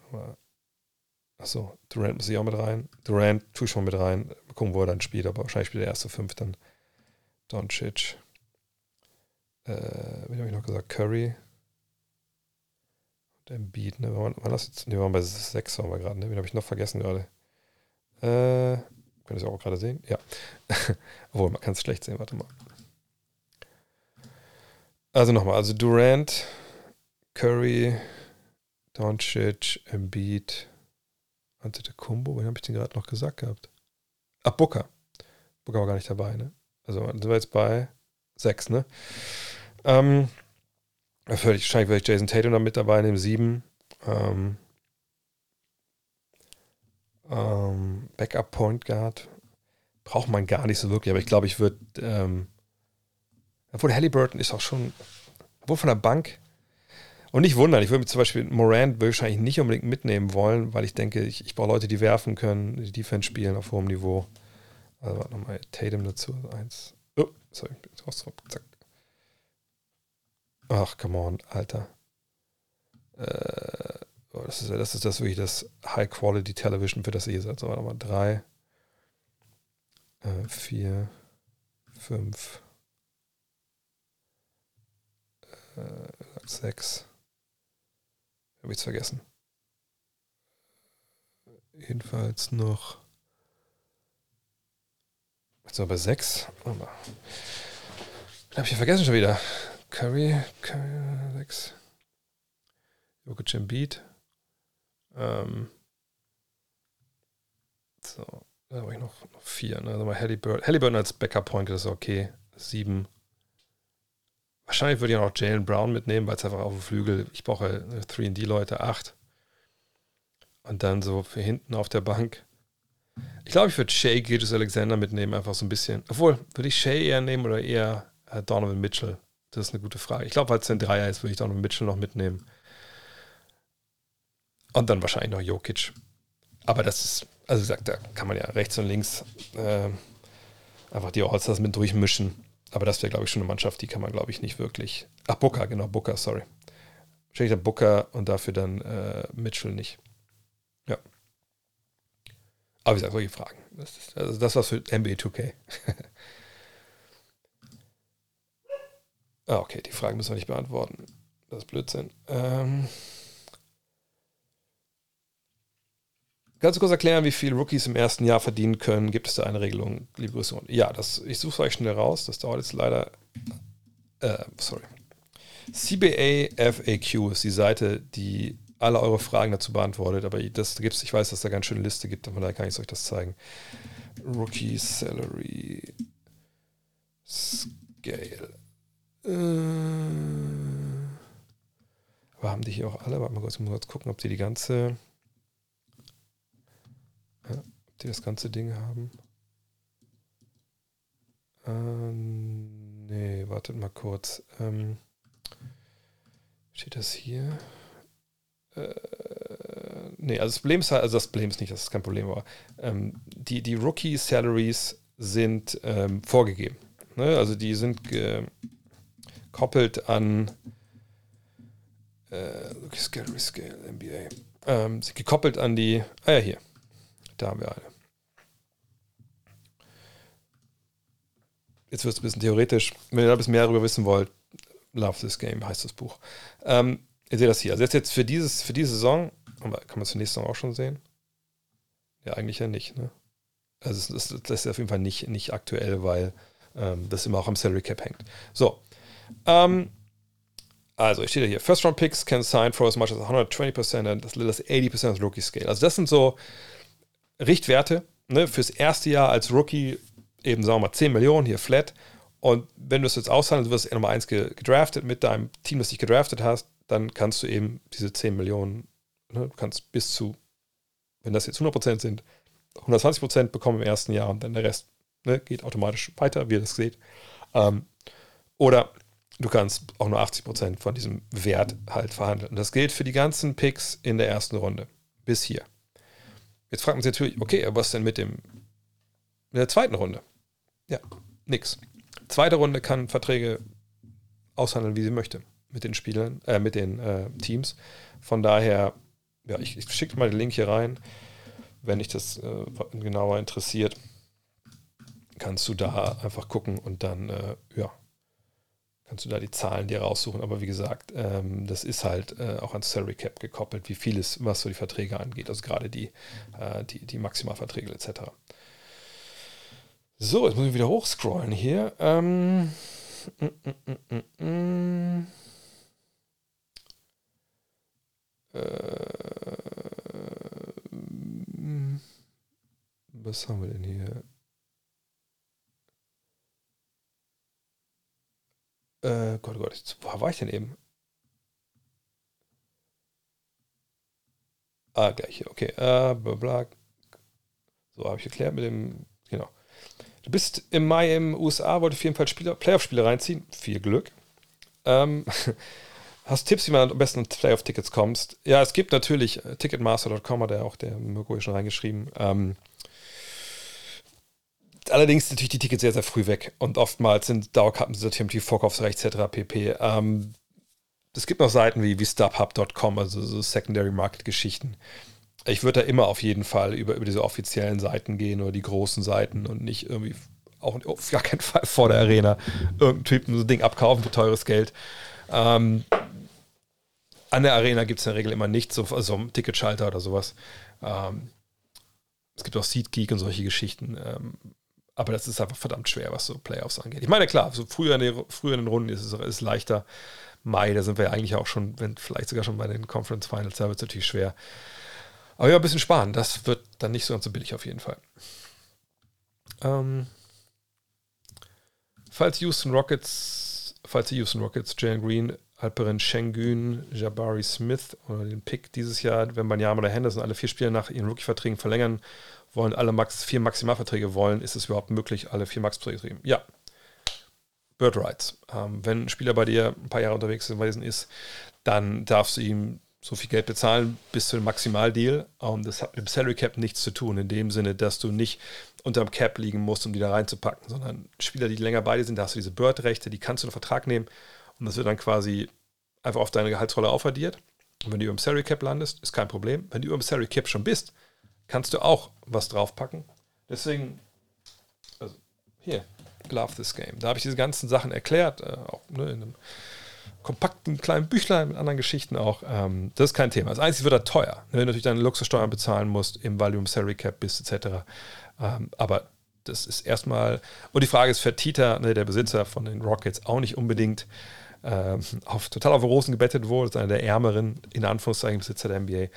Aber jetzt mal ganz ehrlich, ich glaube nicht, dass die alle vier äh, Maximalverträge bekommen. Also zumindest vor allem nicht diese Supermax-Verträge, die, die es ja auch gibt.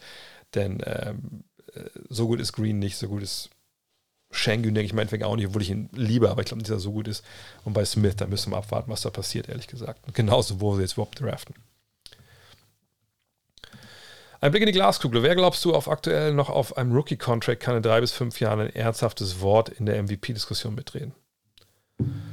Ja, gut, ich also weiß ich jetzt ehrlich gesagt nicht. Also, das könnt ihr euch auch selber ausdenken. Also, ich meine, die Leute, die jetzt statistisch am weitesten vorne sind, die werden dann sicherlich auch ähm, die, die, größten Worte mitreden. Ich gehe mal kurz hier in die, in die Draft. Das kann man ja auch immer bei BKRF eigentlich ganz gut machen. Und dann sagen wir mal, gucken wir mal dieses Jahr, wo es viel zu früh ist, ich würde es Bankero zutrauen, aber jetzt bei Jabari Smith zu sagen, nach 55 Spielen, ja, der wird auf jeden Fall mal MVP werden und hat gar keine Chance. Chad Long haben wir gar nicht gesehen. MVP ist so ein exklusiver ähm, Club. Ich traue es Bankero zu, weil er einfach gute Anlagen hat, aber was weiß ich, das ist so früh einfach nicht seriös zu sagen. Hier ehrlich gesagt, ja gut, ich meine, Mobley, wenn er diesen Sprung macht, der dieses Jahr statistisch ein bisschen ausgeblieben ist, kann man ihm das zutrauen. Ähm, Cunningham ähm, war jetzt lange verletzt, da mache ich mir Sorgen. Da würde ich gesagt momentan sagen eher nein. Ähm, wenn wir hier Anthony Edwards anschauen, der ist auf einem sehr, sehr guten Weg. Da würde ich fast sogar am ehesten noch Ja sagen, aber sonst hier hinter vergesse ich irgendwen. Halliburton nicht. Es ist ja wirklich auch, es ist ja wirklich, der muss ja ein Spieler sein, der in mindestens in den drei Kategorien hier einfach mega abliefert. Ne? Und das ist dann einfach für kleinere Spieler auch nicht so leicht. Zion hat sicherlich die Chance. Ähm, Morant sicherlich auch. Aber wie gesagt, also was, was, was, was sind das für Antworten, die ich hier gebe? Also das könnt ihr auch selber zusammenreimen, ehrlich gesagt, weil, wie gesagt, wer jetzt viel, also ich, das sind die Kandidaten, aber ich weiß wirklich nicht im Endeffekt, ob das alles ähm, dann so kommt. Ne? Ähm, Brooklyn Bridges habe ich schon drüber gesprochen gerade. Das 1 gegen 1 zwischen Tatum und Brown war das Highlight. So ein 1 gegen 1 Turnier wäre doch nice. Ein 1 zu 1 Turnier wird es nie geben, weil das ja noch anstrengender ist als, als 5 gegen 5 Basketball. Ich meine, geht mal in ein Basketballtraining und sagt, so, heute spielen wir zwei Stunden 1 gegen 1, dann laufen die Leute amok. Wenn du sagst, ey, zwei Stunden spielen wir jetzt hier 5 gegen 5 und, und Pickup-Games, finden alle das geil. Eben weil 1 gegen 1 aber brutal ist. Was sind so deine Empfehlungen im Bereich Twitter, Basketball-Seiten? Ich mag NBA University. NBA University ist super. Ähm, ich gucke mal kurz, was ich euch da anbieten kann. Von, oh, hier meine Follower, also den ich halt follow mal durch. Ähm, ich folge 1271 Seiten. Warum eigentlich, ehrlich gesagt? Ähm, so, wartet mal. Was kann ich euch denn sagen? Ähm, Shot Quality, also Shot underscore Quality, die sind gut. Ähm, ähm, ich zeige es einfach mal. Also hier, ähm, Shot Quality, die kann man, glaube ich, äh, den kann man folgen. Das ist echt ganz cool, was die da machen. Ähm, Cerebro Sports habe ich es gefollowt. Das war ganz okay, aber ich hoffe, dass da ein bisschen mehr noch kommt. Ähm, gut, die Athletic ist eh klar. Ähm, was haben wir denn dann noch? Sportrack, obwohl die nicht so viel machen, da jetzt ehrlich gesagt auf. Ähm, äh, mm, mm, mm, sonst. Ähm, ich muss weiter zurückrutschen schon, weil ich habe ja die meisten Leute, den folge ich ja schon, schon länger aus dem Basketballbereich. Der hat ganz coole Geschichten hier, also so Business und, und Geschichten. Wenn wir mal wirklich mal so eine Money-Ausgabe machen oder sowas, der ist eigentlich ganz okay. Äh, ja, also Chris Haynes und so ist klar, muss ich drüber. Das ist hier NBA University, die sind super. Ähm, äh, ja, und sonst, ich guck mal gerade. Das sind eigentlich schon so meine Haupt. NBA Paint, muss ich sagen, muss man eigentlich followen. Die sind einfach, einfach richtig, richtig geil. Ja, ansonsten einfach im Endeffekt ne, die, die, die, die Nummer. Also hier, Crangis, äh, McBasketball heißt der, glaube ich. Äh, gleich kommen die OF Girls, genau. Äh, Stiftung Warentest, na klar. Ähm, ja, also wie gesagt, da gibt es eine Menge coole Sachen. Äh, aber meistens die coolen Sachen retweete ich dann oft auch. Ähm, es gibt auch NBA Math, aber ich weiß nicht, wie deren, ähm, äh, wie deren Handle ist, ehrlich gesagt. Ich habe die HBO Shack-Doku noch nicht gesehen, aber die soll sich angeblich nicht, nicht lohnen. Ähm ich habe die Final 2002 gesehen. Oh Gott, warum? Was, was, was ist dein Leben, dass du dir sowas antust? äh, ich muss sagen, der Osten war nicht sehr stark. Außer Iverson hat niemand überzeugt. Kein Miller oder Kid. Das waren ganz, ganz dunkle Tage äh, in der Eastern Conference, muss man sagen. Äh, das würde ich mir freiwillig nochmal angucken, wenn ich ehrlich bin. Ähm,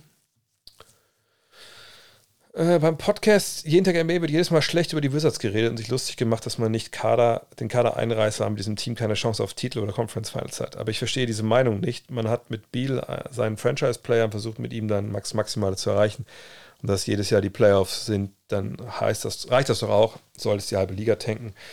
Ja, das deckt sich ein bisschen mit meiner Meinung. Ne? Wir dürfen diese Rings-Culture nicht auf die Spitze treiben und sagen, wenn du nicht in die Finals kommst, dann ist es alles Blödsinn. Die Wizards haben natürlich eine Mannschaft, die teuer ist.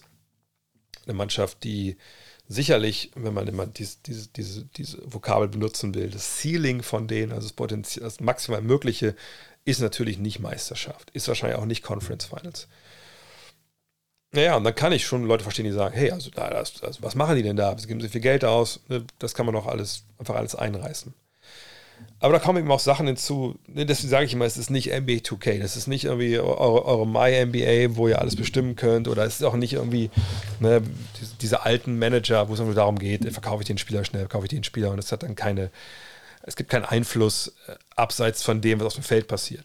Was meine ich damit? Du kannst ja entscheiden, wie damals in Philly. Ah, wir machen den Prozess. Wir gehen jetzt über die Draft, wir bilden äh, eine neue Mannschaft bauen die zusammen, aber über Draft-Picks. Und das wird jetzt ein paar Jahre richtig schlecht werden, wo wir nicht mal 20 Spiele gewinnen oder nicht mal 30. Okay, cool. Bist du denn dann auch bereit, ähm, am Ende des Tages zu sagen, gut, es ist scheißegal, wenn die Fans halt nicht kommen. Ne? Wenn du da wirklich knallharte Einbußen hast. Wird das aufgefangen von den Gehaltseinbußen, äh, von den Gehaltsersparnissen, die du dann hast, die auch nicht so groß sind, weil du musst ja 90 Prozent, jetzt wenn ich ganz falsch liege, des Salary Caps musst du ja ausgeben. Wenn du es nicht ausgibst, musst du das Geld den Spielern geben, die du da hast. Also so oder so weg. Ähm, also bist du bereit, das, ne, da in den Keller zu gehen, durch dieses lange Tal zu gehen und zu sagen, nein, Mann, ist scheißegal, es wird, es wird schon wieder gut werden irgendwann. Aber auch wohl wissen, dass du nur mit Lotterietickets spielst. Du kannst ja einen ersten Pick haben. Geil, wenn dein erster Pick, wenn wir in 2000ern sind, Kenyon Martin ist, wie weit bringt dich das? Ja, ähm, wenn dein erster Pick Anthony Bennett ist, kann man sagen, ja gut, aber solche Fehler machen wir nicht. Solche Fehler haben die Sixers auch gemacht. Vielleicht nicht mit dem ersten Pick, aber dann schon mit den anderen Picks. Ähm, und da ist man dann schnell an dem Punkt, wo dann ne, vielleicht dieses Hop oder Top ne, dann einfach nicht so sinnvoll ist, wenn wir ehrlich sind. Ähm, von daher, ich, ich kann verstehen, dass man das sagt, die sollen das einreißen. Das gleiche sagt man auch für Chicago oder Toronto. Auf der anderen Seite muss man immer sehen, das sind alles Menschen, da hängen Jobs dran. Ne? Das, das, sind auch nicht immer Entscheidungen, die nur binär getroffen werden. Äh, von daher kann ich verstehen, wenn die in Chicago, äh, wenn die in Washington sagen, hey, Bradley Beal, das ist unser Mann, der hat den Vertrag gegeben. Der ist viel zu hoch dotiert. Das ist kein Franchise-Plan im Sinn, dass er eine Mannschaft tragen kann äh, aufs allerhöchste Niveau. Aber wenn er für die das wert ist, und die ihm gutes Teamseite stellen wollen, eben mit Porzingis, mit Kuzma, mit den anderen Jungs, die sie da jetzt haben, und das ist für die okay, dann ist es ja gut. Finden es alle Fans geil? Wahrscheinlich nicht. Aber ich kann auch, wie gesagt, nachvollziehen, dass man solche Entscheidungen dann so trifft, die dann vielleicht sportlich in dem Sinne auch nicht ganz richtig sind. Was ist meine Vorhersage für die Warriors? Ich denke, sie werden im Play-in-Turnier landen und dann werden sie nicht Meister werden.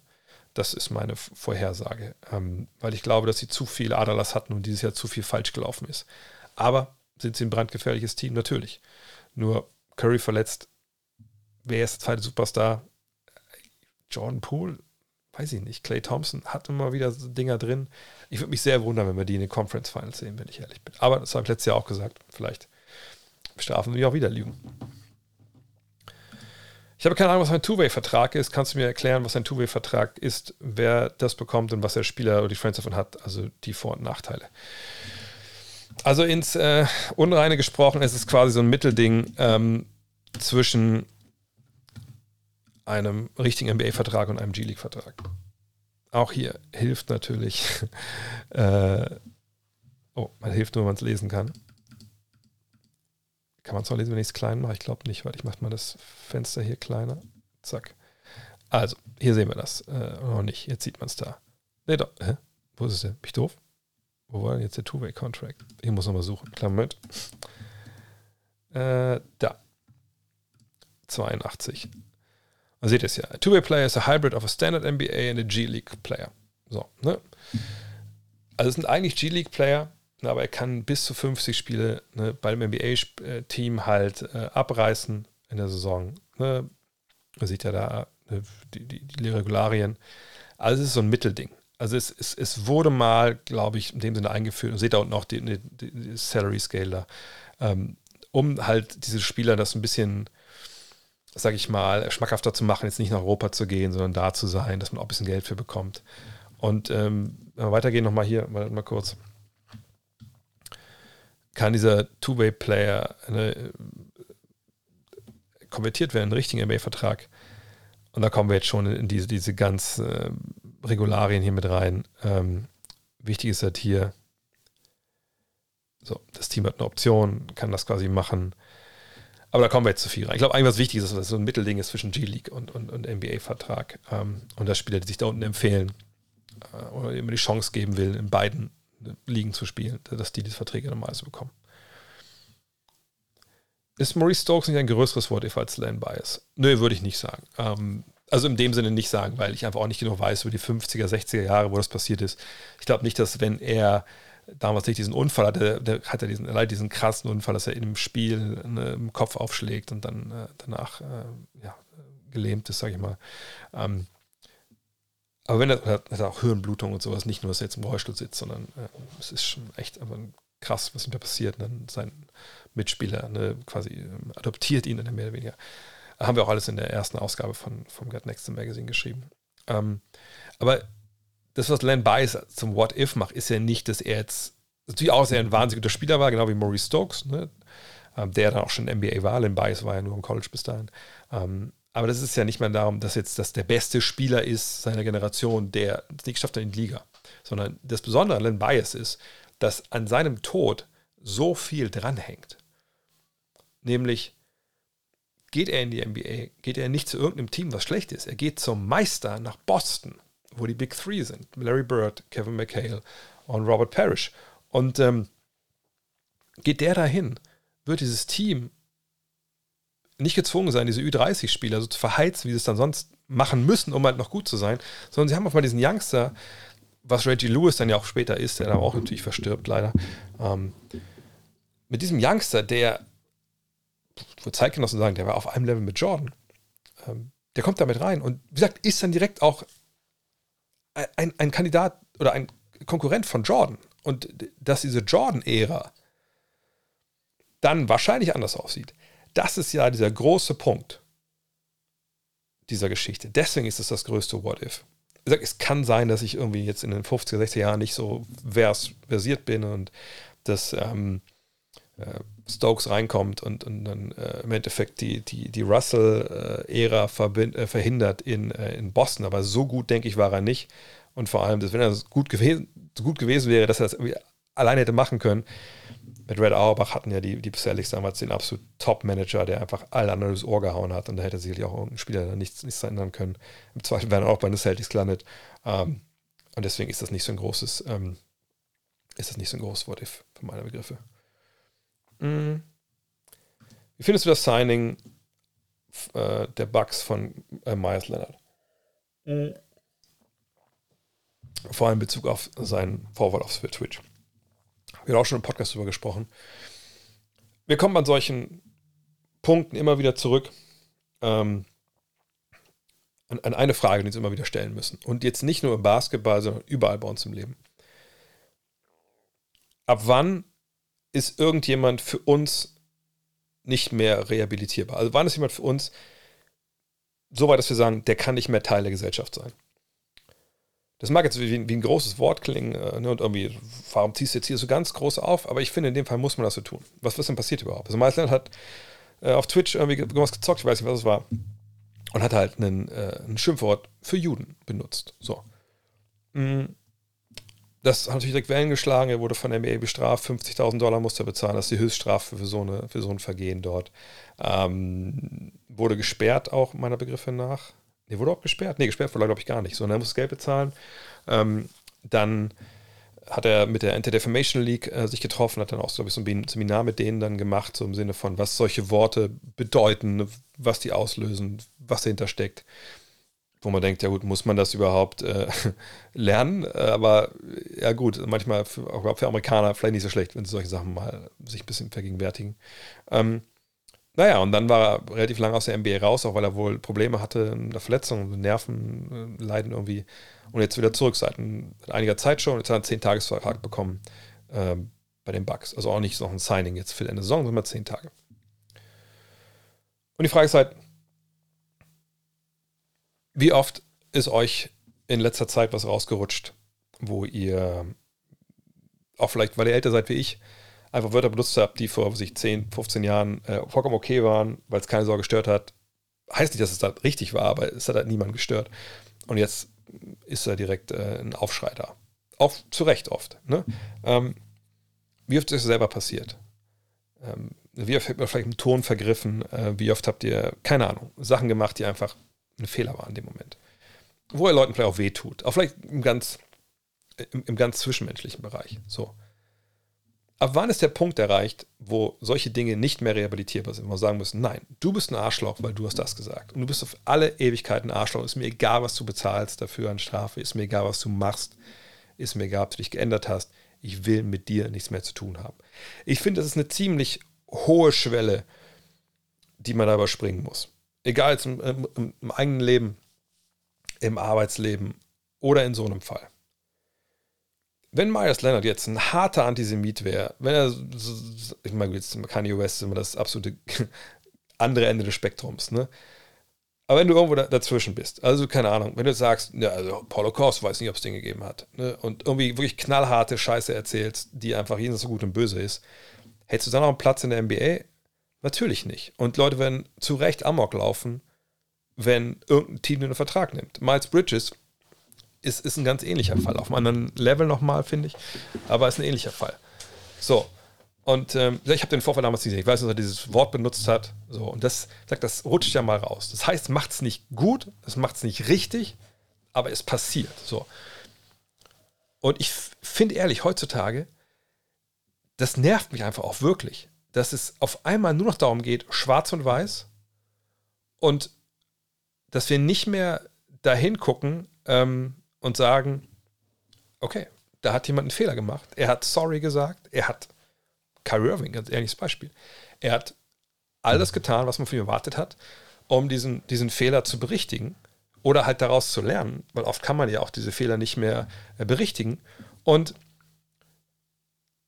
warum stehen wir jetzt noch hier und sagen, wie kann der denn in der NBA Basketball spielen? Der hat einmal in dem Twitch-Stream was Schlimmes gesagt.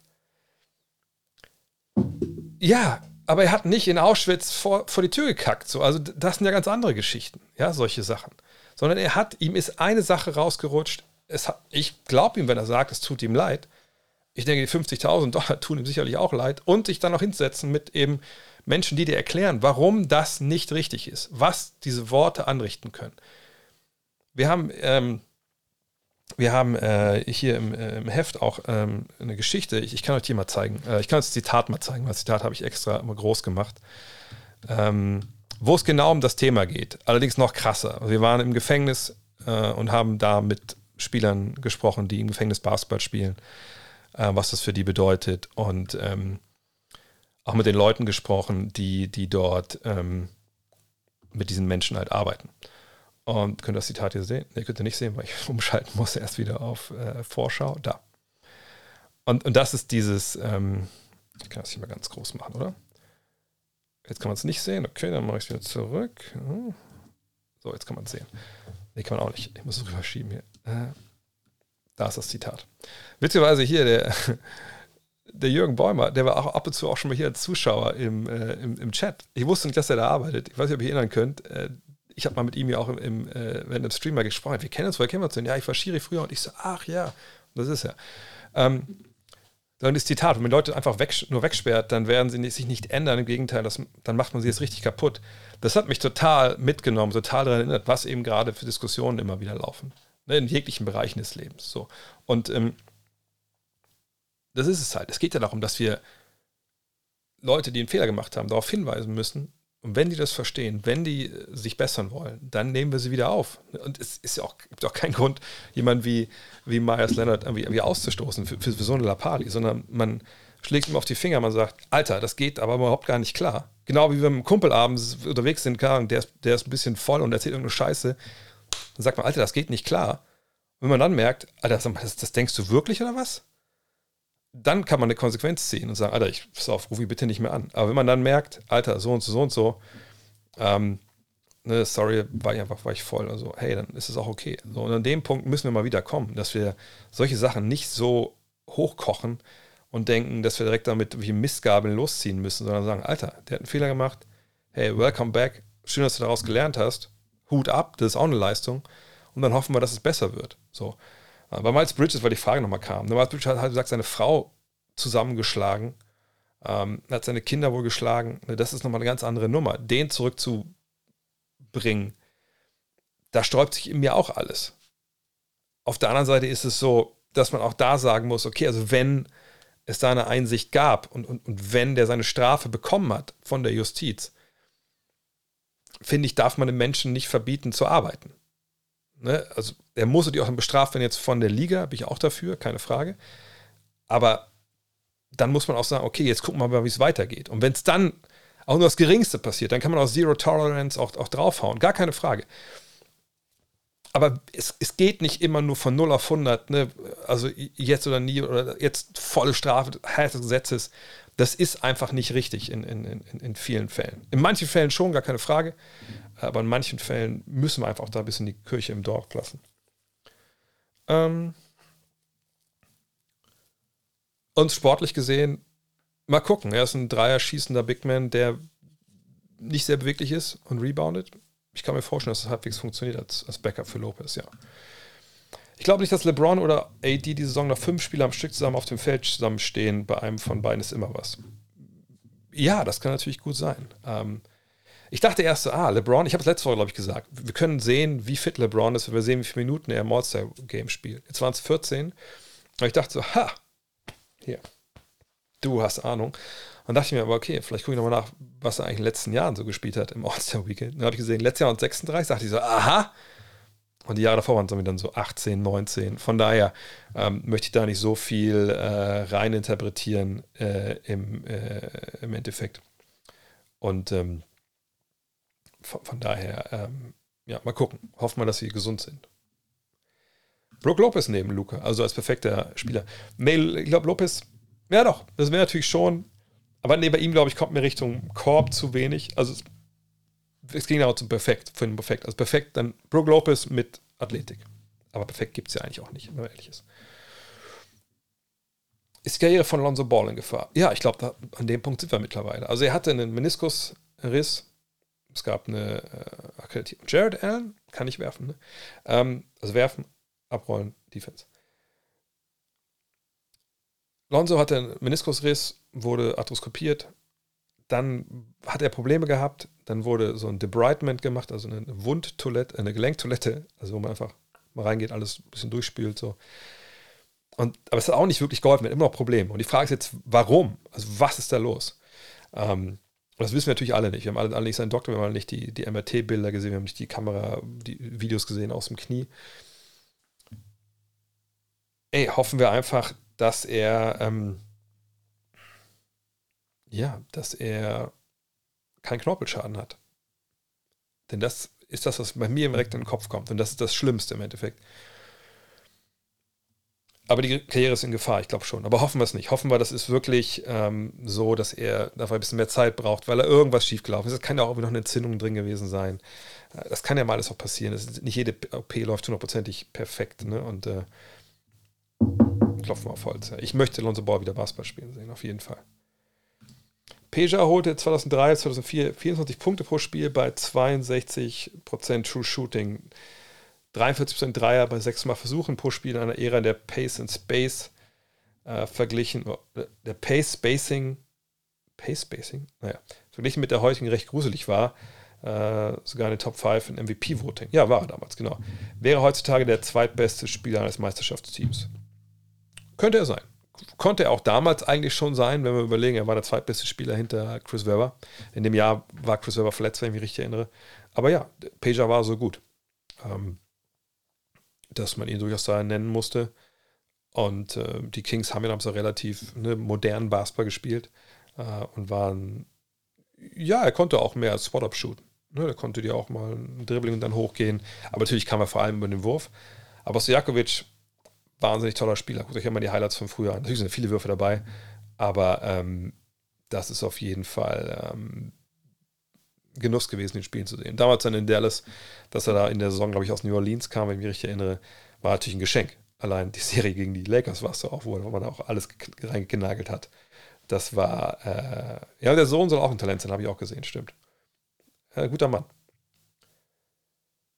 Äh, bitte. Die Pelz zuletzt mit einigen Niederlagen liegt das zum größten Teil am Fehlen von Zion Williamson. Ja gut, wenn er dabei wäre, dann wären sie sicherlich auch besser. Da müssen wir nicht drüber reden.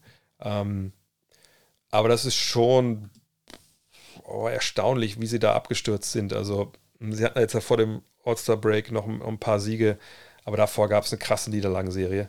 Auch mit ziemlichen Blowouts dann zwischendurch. Ähm, ich weiß allerdings nicht, gucken wir mal kurz rein, wer noch da verletzt war zu dem Zeitpunkt. Man vergisst das ja oft. Äh, aber nee, da, wohl doch, da hat dann auch CJ McCallum stellenweise gefehlt. Äh, wer war denn noch da stellenweise? Ich guck mal, wer noch so draußen war. Aber klar, wenn, und dann hat ja auch noch, ähm, das war nicht nur CJ McCallum, hat ja auch noch dann äh, Ingram gefehlt. Dann waren die beide wieder dabei, aber dann musste ich auch Ingram erstmal wieder reinbringen. Ja, da passt irgendwie auch viel nicht zusammen. Ich finde, das Team ist auch nicht so tief, wie man vielleicht denken sollte. Und Zion ist für die natürlich so der körperlich der Typ, der einfach da auch ein bisschen ne, was hermacht und auch mal ein Doppelteam zählt, zieht und so. Ähm, aber ich glaube, die, die, die werden sich, glaube ich, fangen bis zum Ende der Saison. Die Frage ist halt wirklich nur, ne, inwiefern ähm, ja, Zion überhaupt zurückkommt. Ich meine, als sich verletzt hat, hieß es drei Wochen. Nach drei Wochen gucken wir nochmal drauf. Das war am 2. Januar. Klar, irgendwann nochmal 3 gegen 3 gespielt, sich dann wieder verletzt. Ne, das habe ich auch verstanden. Aber wie gesagt, das ist 2. Januar. Und wenn man sagt, man guckt in drei Wochen auf Verletzung drauf nochmal und dann, ne, dann guckt man eigentlich und denkt, okay, alles gut, nächste Woche fangen wir wieder an. Also in dem fangen wir an mit, mit Basketball Activities, sage ich mal, ne, dass man jetzt auch dann vielleicht in ein, zwei Wochen dann, sagen wir mal, dass es höchstens sechs Wochen dauert, ist man da mit so einer Muskelgeschichte wieder. Aber es war, sie sagt, das, das, das ist jetzt ein bisschen länger her schon. Und ist von daher, ähm, ich mache mir ein bisschen Sorgen, ob wir überhaupt noch diese Sorgen sehen. Einfach weil er diese krasse Vorgeschichte hat. Eigentlich würde ich erwarten, der ist jetzt irgendwann Mitte März wieder dabei. Aber das ist einfach, das ist echt bitter.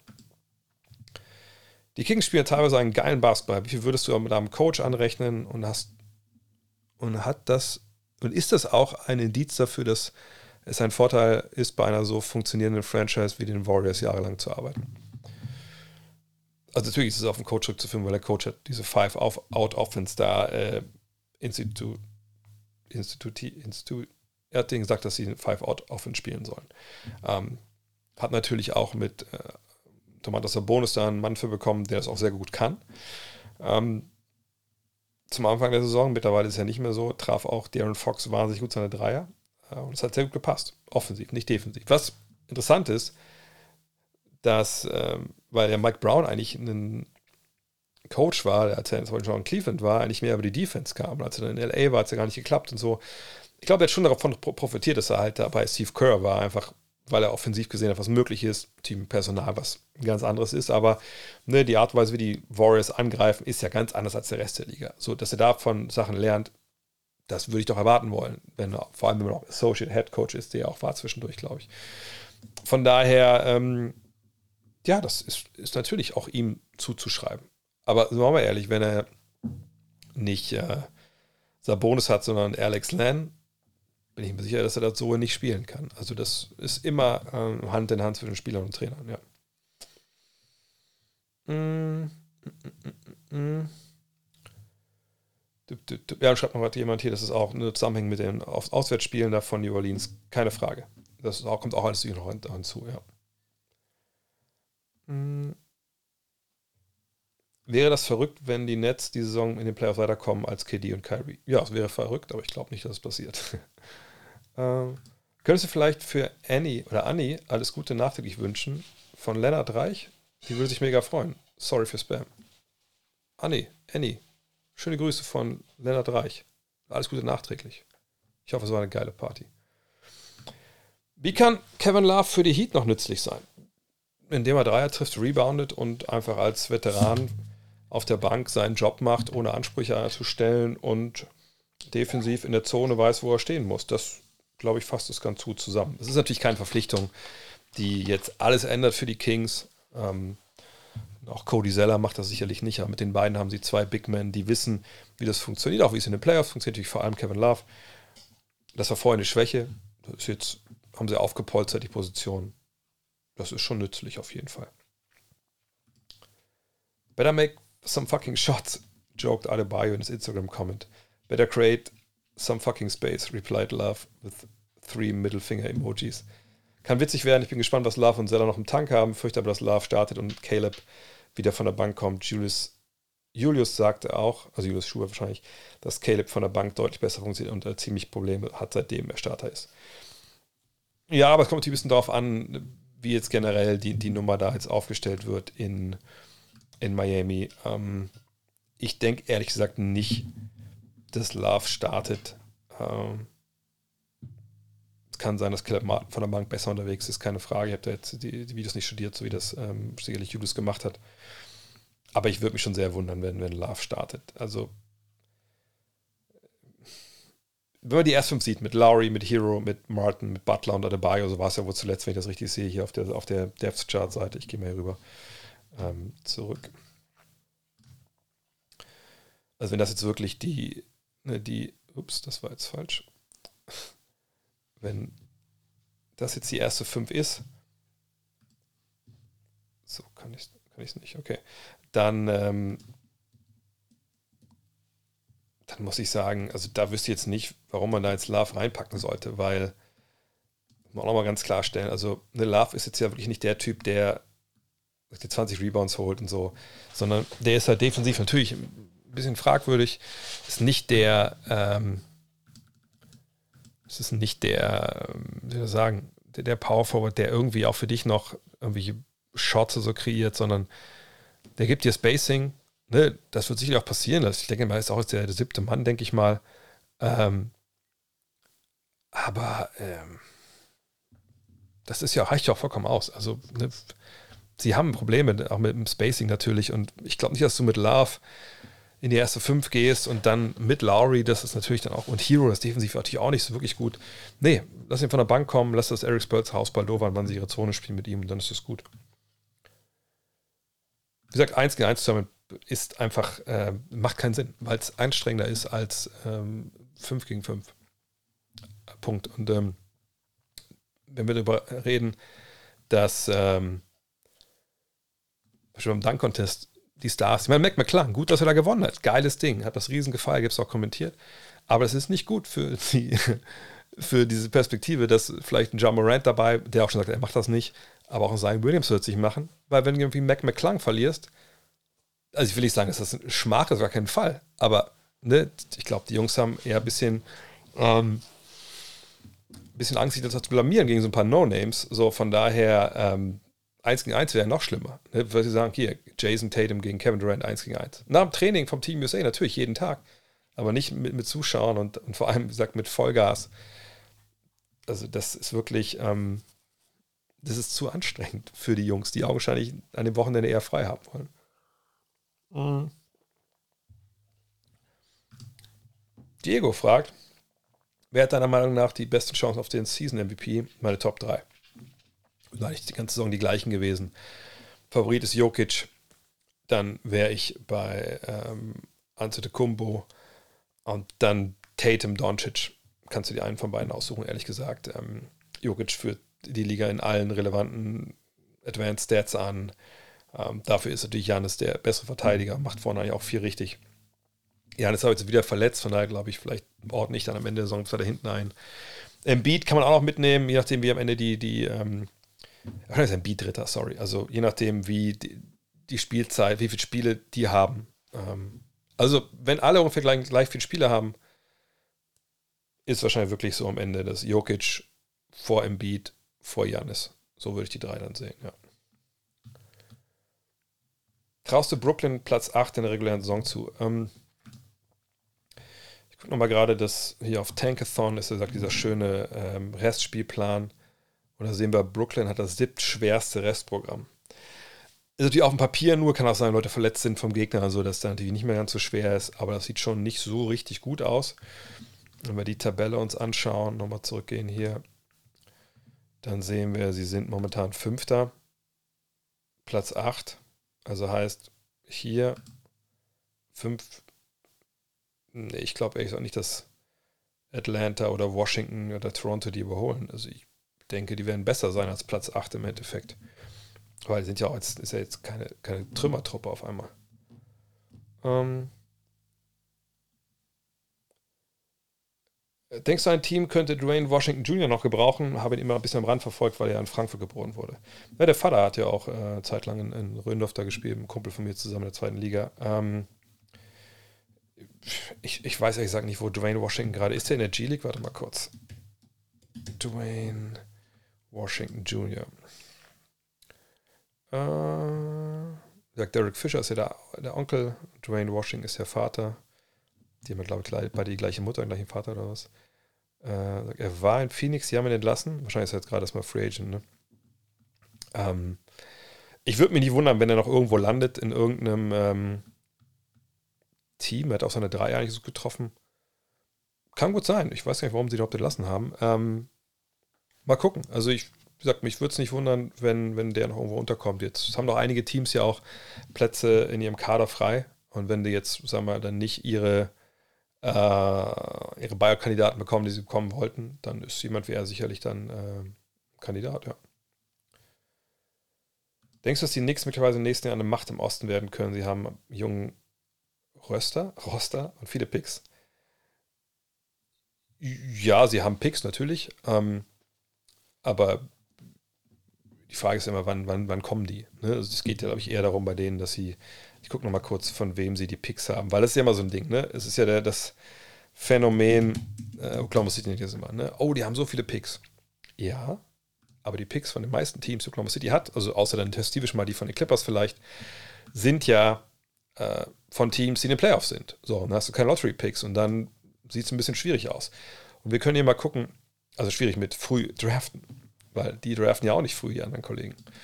So, gucken wir mal. Also, sie haben den Pick von Dallas dieses Jahr, würde ich mich festlegen wollen, dass der nicht so wirklich gut ist. Den Pick von Washington dieses Jahr würde ich mich festlegen wollen, dass der nicht wirklich gut ist. Der von Detroit dieses Jahr, das sieht schon ein bisschen anders aus.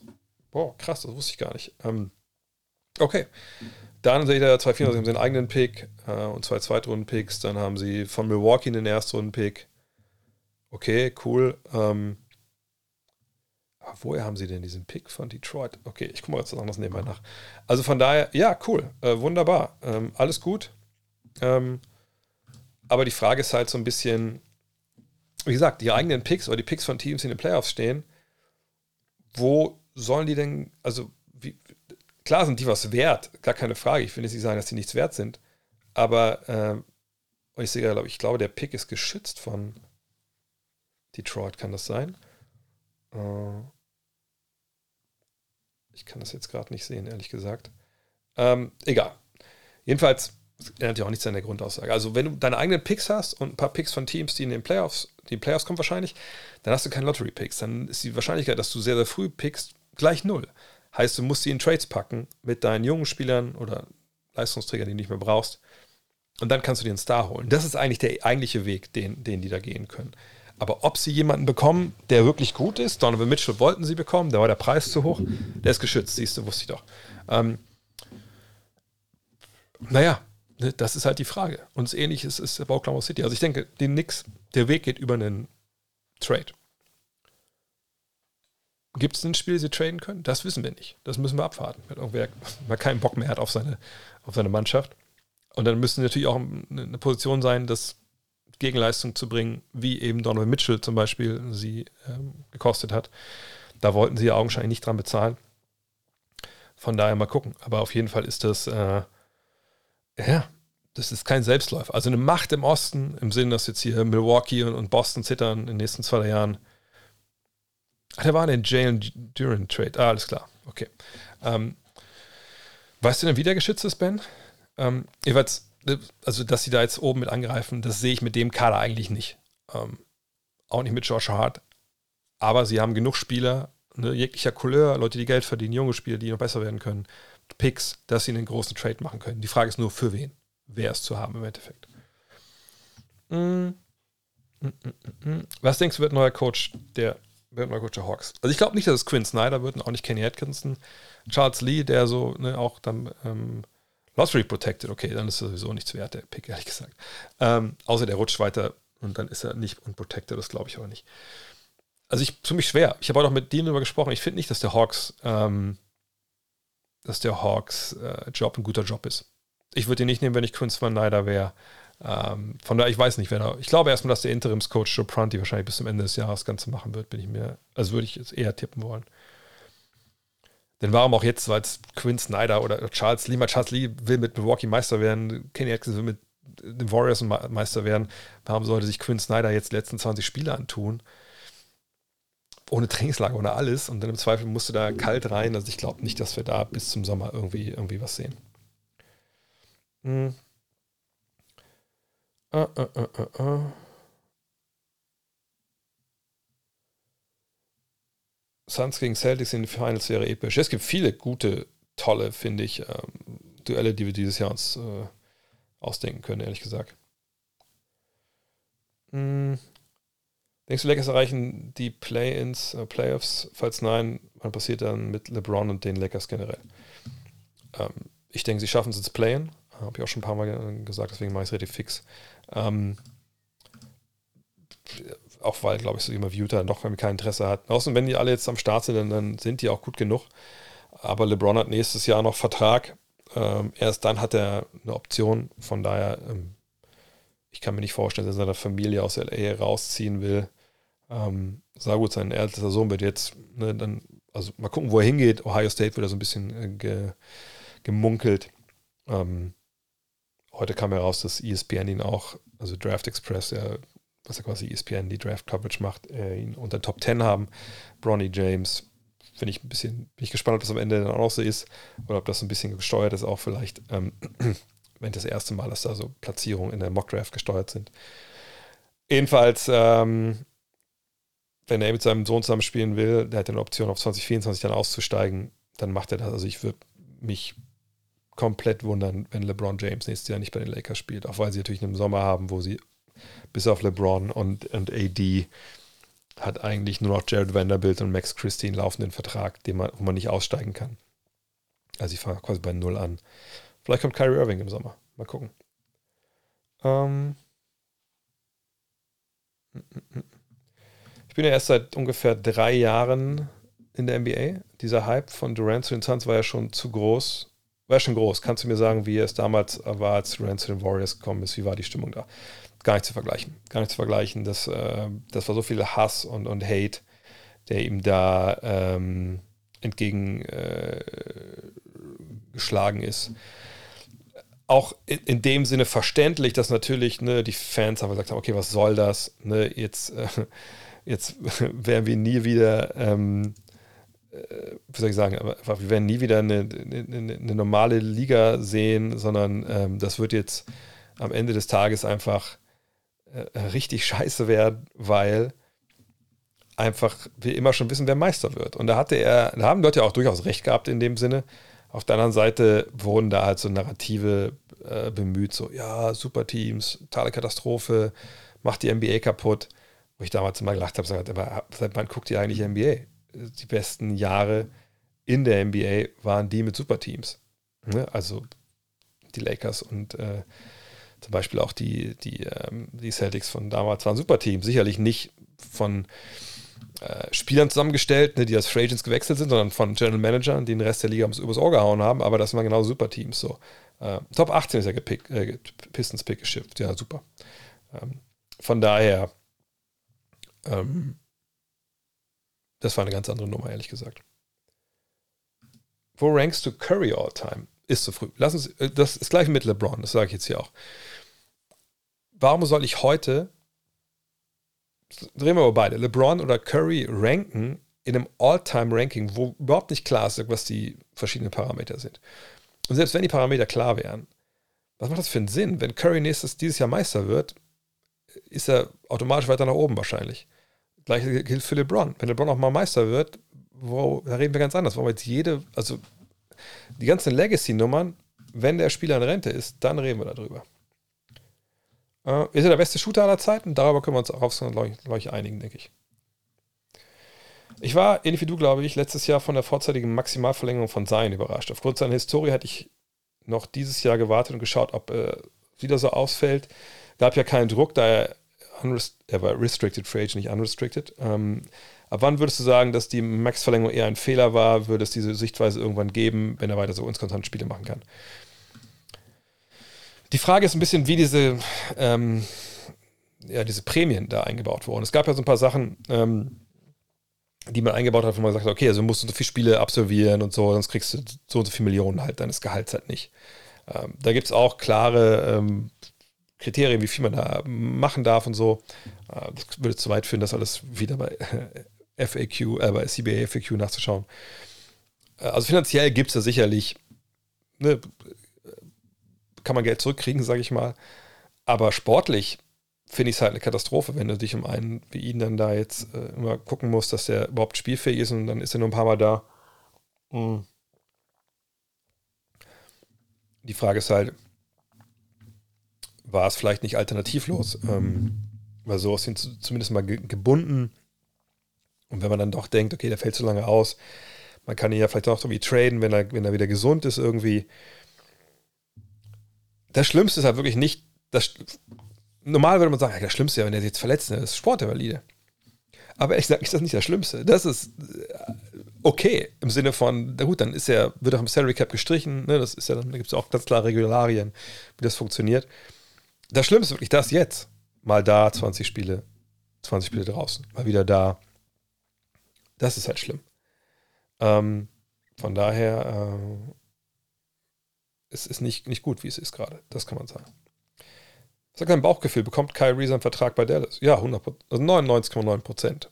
Ich habe für die Lakers genannt, so ein bisschen ketzerisch. Keine Ahnung, was, was Kyrie will, aber augenscheinlich will er Geld haben. Das hätte er auch in Brooklyn sein bleiben können. Ähm, von daher, er wird seinen Vertrag kriegen in Dallas. Ich bin mir sicher, dass er einen Maximalvertrag bekommt. Ähm, und dann, keine Ahnung. Dann, keine Ahnung. Welcher Spieler siehst du mit Megapotenzial, der, über, der aber aktuell noch ziemlich an dem Radar ist? Was magst du an ihm so?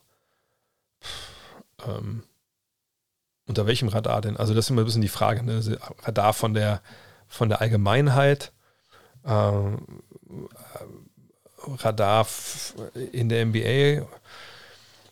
Ich gucke mal kurz mir eine Liste mal hier schnell an, aber eigentlich, ich wüsste jetzt gar nicht, wer. Was mal die, also wenn es jetzt um, also Megapotenzial reden wir darüber, irgendwie, dass es zum Superstar irgendwie so, so werden kann. Ich meine, das ist jetzt mega einfach nur wirklich gefühlte Wahrheit, ne? Äh, das ist jetzt hier wie bei der, wie bei der Süddeutschen. Also das sind, das sind die Topscorer dieses Jahr.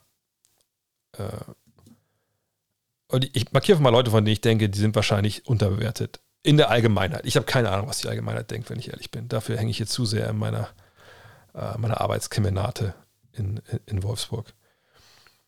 Shay ist immer noch, glaube ich, underrated. Ähm, ähm,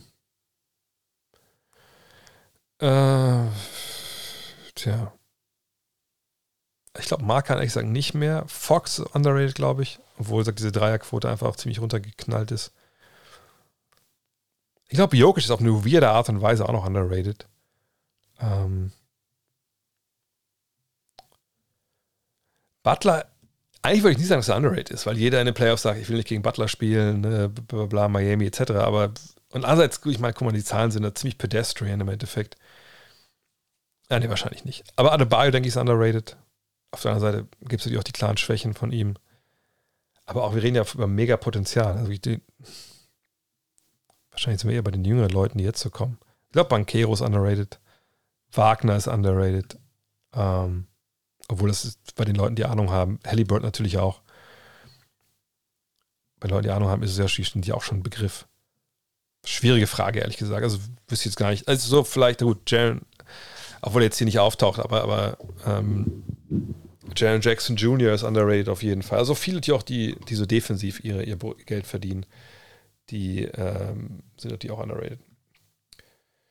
Jetzt von Mac McClung hat er Griff in der NBA. Einen Duvet-Contract bekommen in Philly. Ich bin gespannt, wie lange er da jetzt ist. Ähm, ich meine, er ist 1,88. Klar kann er super springen. Geilen Contest geliefert. Hat er auch schon auch bei den Warriors eine, eine Zeit lang da mal sich versucht. Mit 1,88 ist es halt wahnsinnig schwer wahnsinnig fucking schwer in der NBA Fuß zu fassen, gerade bei Teams, die wirklich ähm, Anspruch haben auf der Position. Mich würde es wundern, wenn er wirklich einen Vertrag mal bekommt über, über drei, vier Jahre, wenn ich ehrlich bin. Einfach weil für so kleine Spieler das einfach super, super schwierig ist. Hm. Hm, hm, hm. Hältst du von Michael Malones meinen, dass das All-Star-Game schlechteste Basketball-Game aller Zeiten war? Uh, wenn einer was von schlechter Defense versteht, dann ist es Michael Malone. Das muss seine Nuggets ja oft angucken, wo das dieses Jahr ja zumindest auf, auf, auf ähm, mittelmäßigem Niveau funktioniert. Ich sage, ich habe es nicht gesehen, von daher kann ich es beurteilen, aber die paar Highlights, die ich gesehen habe, das waren ziemliche Lowlights defensiv, von daher kann ich es nachvollziehen, wenn er das sagt. Ich sage, ich weiß auch nicht, warum man sich das noch anguckt, ehrlich gesagt. Es ist wirklich ähm, nicht gut die Trikots sind. Ich habe die äh, eingepackt gehabt, weil da oben hing ja immer so eine, ähm, ja, eigentlich nur so eine Duschstange. Ne? Da war das so dran. Aber seit ich das äh, Teil habe, also das, ne, das Ding, ähm, dachte ich mir, nö, das passt nicht so. Aber vielleicht hänge ich nochmal rechts, links da an den Dingern auf. Da, mal schauen. Für habe ich die noch? Die sind nicht weg. Äh, war es die richtige Entscheidung, Macmillan zu entlassen? Was wir immer noch beurteilen können, ist, wie spielen die Basketball und vor allem, was steht in der Bilanz am Ende. Aber hier haben wir auch gehört vorher, oh, gab Querelen auch mit Trey Young und so. Ähm, da muss ich sagen, ähm, wahrscheinlich war es richtig, ähm, dass, dass er gegangen wurde oder vielleicht sogar gegangen ist. Einfach weil ähm, es da Probleme gab und die auch sich über Monate und vielleicht auch Jahre jetzt nicht haben lösen lassen. Und diese, diese Teilnahme an den Conference Finals wird immer so hochgehängt. Das war ja damals schon kein, kein wirklich Team, was man dachte, das gehört dahin. So, das war einfach ein Jahr, wo sie wirklich einen riesen Run hatten. So. Äh, von daher, ich glaube, McMillan ist wahrscheinlich auch ganz froh, wie ich das von außen sehe, dass er da jetzt weg ist. Äh, äh, äh,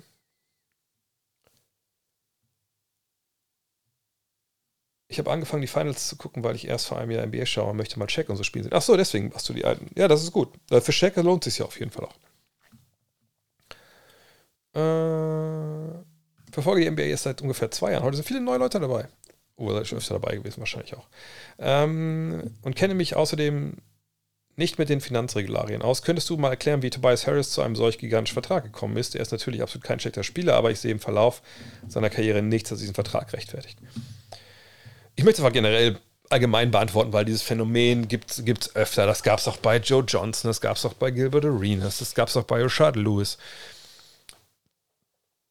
Und zwar kommen wir hier wieder zurück auf diese Bird-Rechte. Okay, stellt euch Folgendes vor. Ähm, ihr habt eine Mannschaft und ihr seid, oder Otto Porter Jr. ist auch zum Beispiel.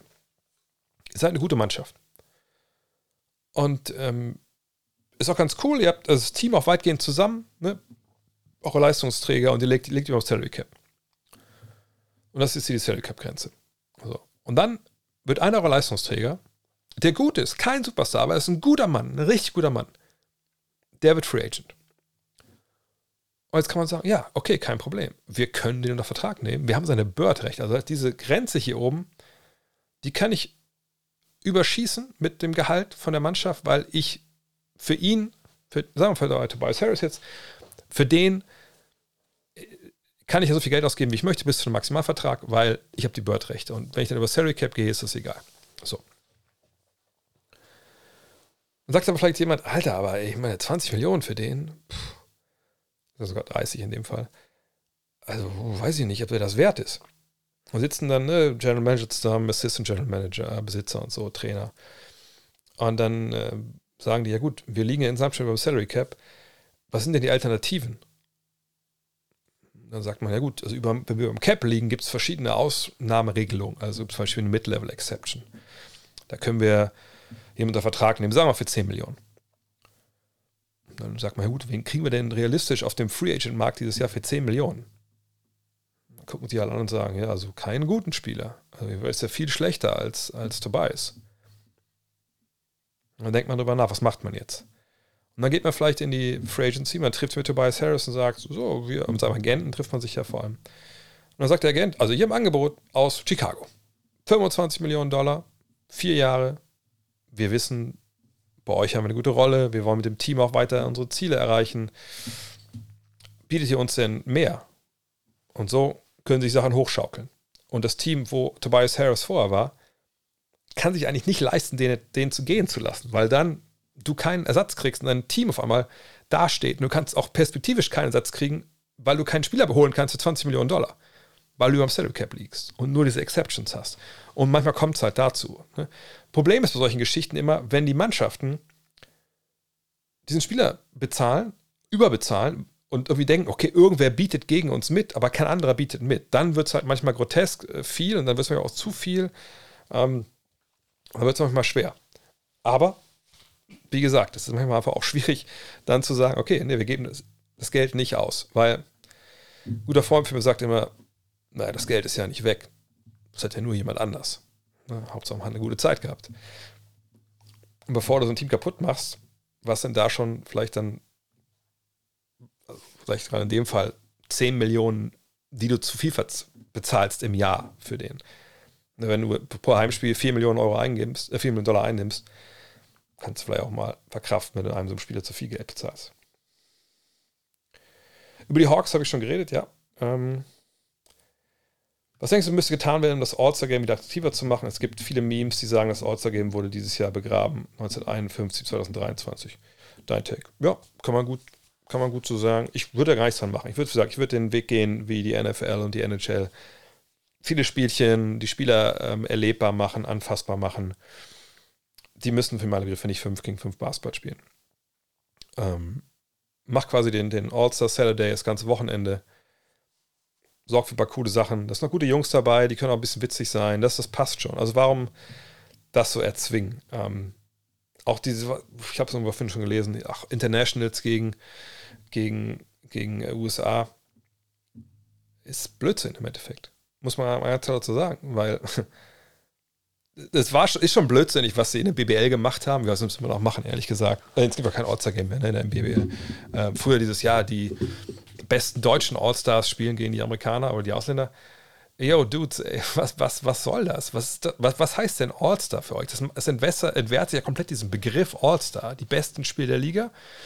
Das können wir dann ja vergessen. Gut, können wir momentan eh vergessen, wie das da gewählt wird und so, aber ähm, alles in allem zu sagen, wir brauchen immer jetzt zwölf Ausländer, als Amerikaner findest du sicherlich. Aber dann bleiben sicherlich auch ein paar Leute einfach außen vor. Was ist denn in Jahren, wo vielleicht du nicht acht geile Ausländer findest? Also das, und wie gesagt, das, selbst wenn das vielleicht mal ein Jahr dann zur Sache geht, jemand wie Jokic sagt ja jetzt schon, Alter, ist okay, wenn ich letzter gewählt werde. Das, ist nicht, das Spiel ist eh nicht für mich. So, ne? Ich glaube, viele Europäer haben auch noch viel mehr Probleme zu All-Star-Games äh, und da Vollgas zu geben. Von daher ähm, begrabt das All-Star-Game. Das ist, glaube ich, gar keine schlechte Idee. Ja. Aber macht das Wochenende geiler. Mm. Ich habe mir die Dark Issue gegönnt. Bin sehr gespannt darauf. Darf man fragen, ob die Kobe-Geschichte aufgerollt ob sie behandelt wird. Ja, also Kobe, wir haben nicht die Geschichte aus ähm, Boulder, ne, wo er damals ja der Vergewaltigung wenn nicht nur angeklagt war, sondern auch gesagt hat, ja, habe ich gemacht, aber ich dachte, das Mädel wollte das auch. Ähm, ist natürlich Teil der Geschichte. Äh, ich habe vorhin auch schon das, das Layout, glaube ich, gesehen. Ähm, und zwar ist es das Ding hier. Ähm, Kriege das jetzt hin, das soll jetzt zeigen? Muss ich auch rüberschalten hier. Äh, da.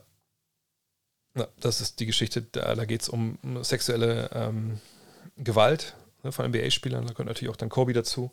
Aber es gibt auch noch eine andere ähm, Geschichte dazu. Jetzt könnt ihr wirklich mal hier alles sehen, so ein bisschen. Äh, hier.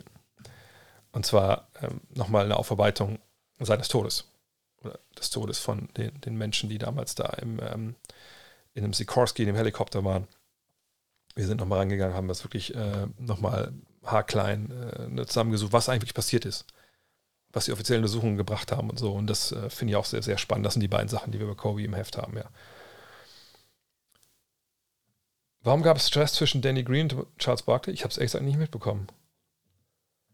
Wen wünsche dieses Jahr als Champion? Ich, mir ist es eigentlich total egal, wenn ich ehrlich bin. Ähm, Gibt es irgendeinen Spieler, dem ich Ich würde es natürlich Chris Paul wünschen, einfach mal, dass er es schafft. Ähm, und da sind natürlich die Chancen jetzt nicht unbedingt schlechter geworden. Ähm, weil er eben auch schon sehr ewig dabei ist. Ansonsten, aber selbst wünschen würde ich es ihm auch in dem Sinne, nicht im Sinne von, oh Gott, das, das, wenn der Meister wird, das wäre das Beste, was passieren könnte dieses Jahr. Nö, ich habe da ehrlich gesagt keine Präferenz. Also es gibt so viele Leute, wo man einen Case machen können. Also ne, Denver mit Jokic zum ersten Mal natürlich. Dann ist die ganze Diskussion endlich weg. Oh, der ist ja nur, der macht ja nur gute Zahlen. Ähm, Boston ist immer geil, wenn die einen Banner gewinnen. Memphis zum ersten Mal wäre natürlich eine Hammergeschichte. Genauso wie, was weiß ich, Dallas oder die Lakers oder die Clippers, Philly, Cleveland. Das sind alles, alles tolle Geschichten. Von daher habe ich da ehrlich gesagt keine Präferenz. Ähm, Was sagst du dazu, dass Pablo Laso neuer Trainer von PAOK wird? PAOK Saloniki oder was? Wird auf Sommer und er Pleiss und Mo als wichtigen Bestandteil als erst verpflichten möchte, da er sagt, Deutsche sind die perfekten taktisch ausgebildeten Spieler. So seine Worte heute im Interview. Keine Ahnung. Weiß ich ehrlich gesagt nicht, ob das stimmt. Und, und, also ich weiß, hat Moritz Wagner nächstes Jahr noch äh, Vertrag und Pleiss glaube ich eigentlich auch, aber ich weiß es nicht. Keine Ahnung, da bin ich nicht zu wenig drin im Thema. Warum gilt Jim Boylan als mieser Coach? Na, damals, als er in äh, Chicago war, ja, das war schon ein bisschen schwierig, ne? Immer so mit so voll die Oldschool-Mentalität an, an den Tag gebracht, so mit ne, äh, alles Mögliche, äh, wirklich mit wirklich diesen, diesen sich 17s und, und wirklich diesen, Drill-Sergeant raushängen lassen. Momentan ist er, ist er ja äh, Team USA-Trainer. Ne, die qualifizieren sich ja auch für die WM, müssen sich ja qualifizieren. Die haben, glaube ich, ein wichtiges Spiel jetzt, was gegen, ähm, äh, gegen Brasilien noch gespielt werden muss. Mit Team nur aus Ex-NBA-Spielern oder halt so G-League-Jungs. Ähm, spannend. Das macht er aber ganz gut. Ich habe auch mal Coach Clinic mit ihm gesehen, war damals der Teil von einem Staff in San Antonio, die die Coach Clinic in Berlin gemacht haben. Da fand ich ihn auch gut. Aber damals in Chicago muss er einfach komplett den, den Ton verfehlt haben. Ähm, äh, äh, äh, so, was haben wir denn? Jetzt sicher eure ganzen Kommentare hier zum, zum Thema mit Leonard nochmal. Ähm so.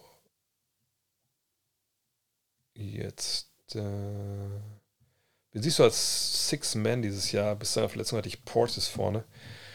Ähm, Six Man. Oh, ist immer diese Frage bei der Song, ey. Muss ich mal. Ähm, fuck. Wen hat letztes, letztes mal jemand gesagt, wo ich, wo ich dachte habe, dass auf jeden Fall ist der ganz weit vorne.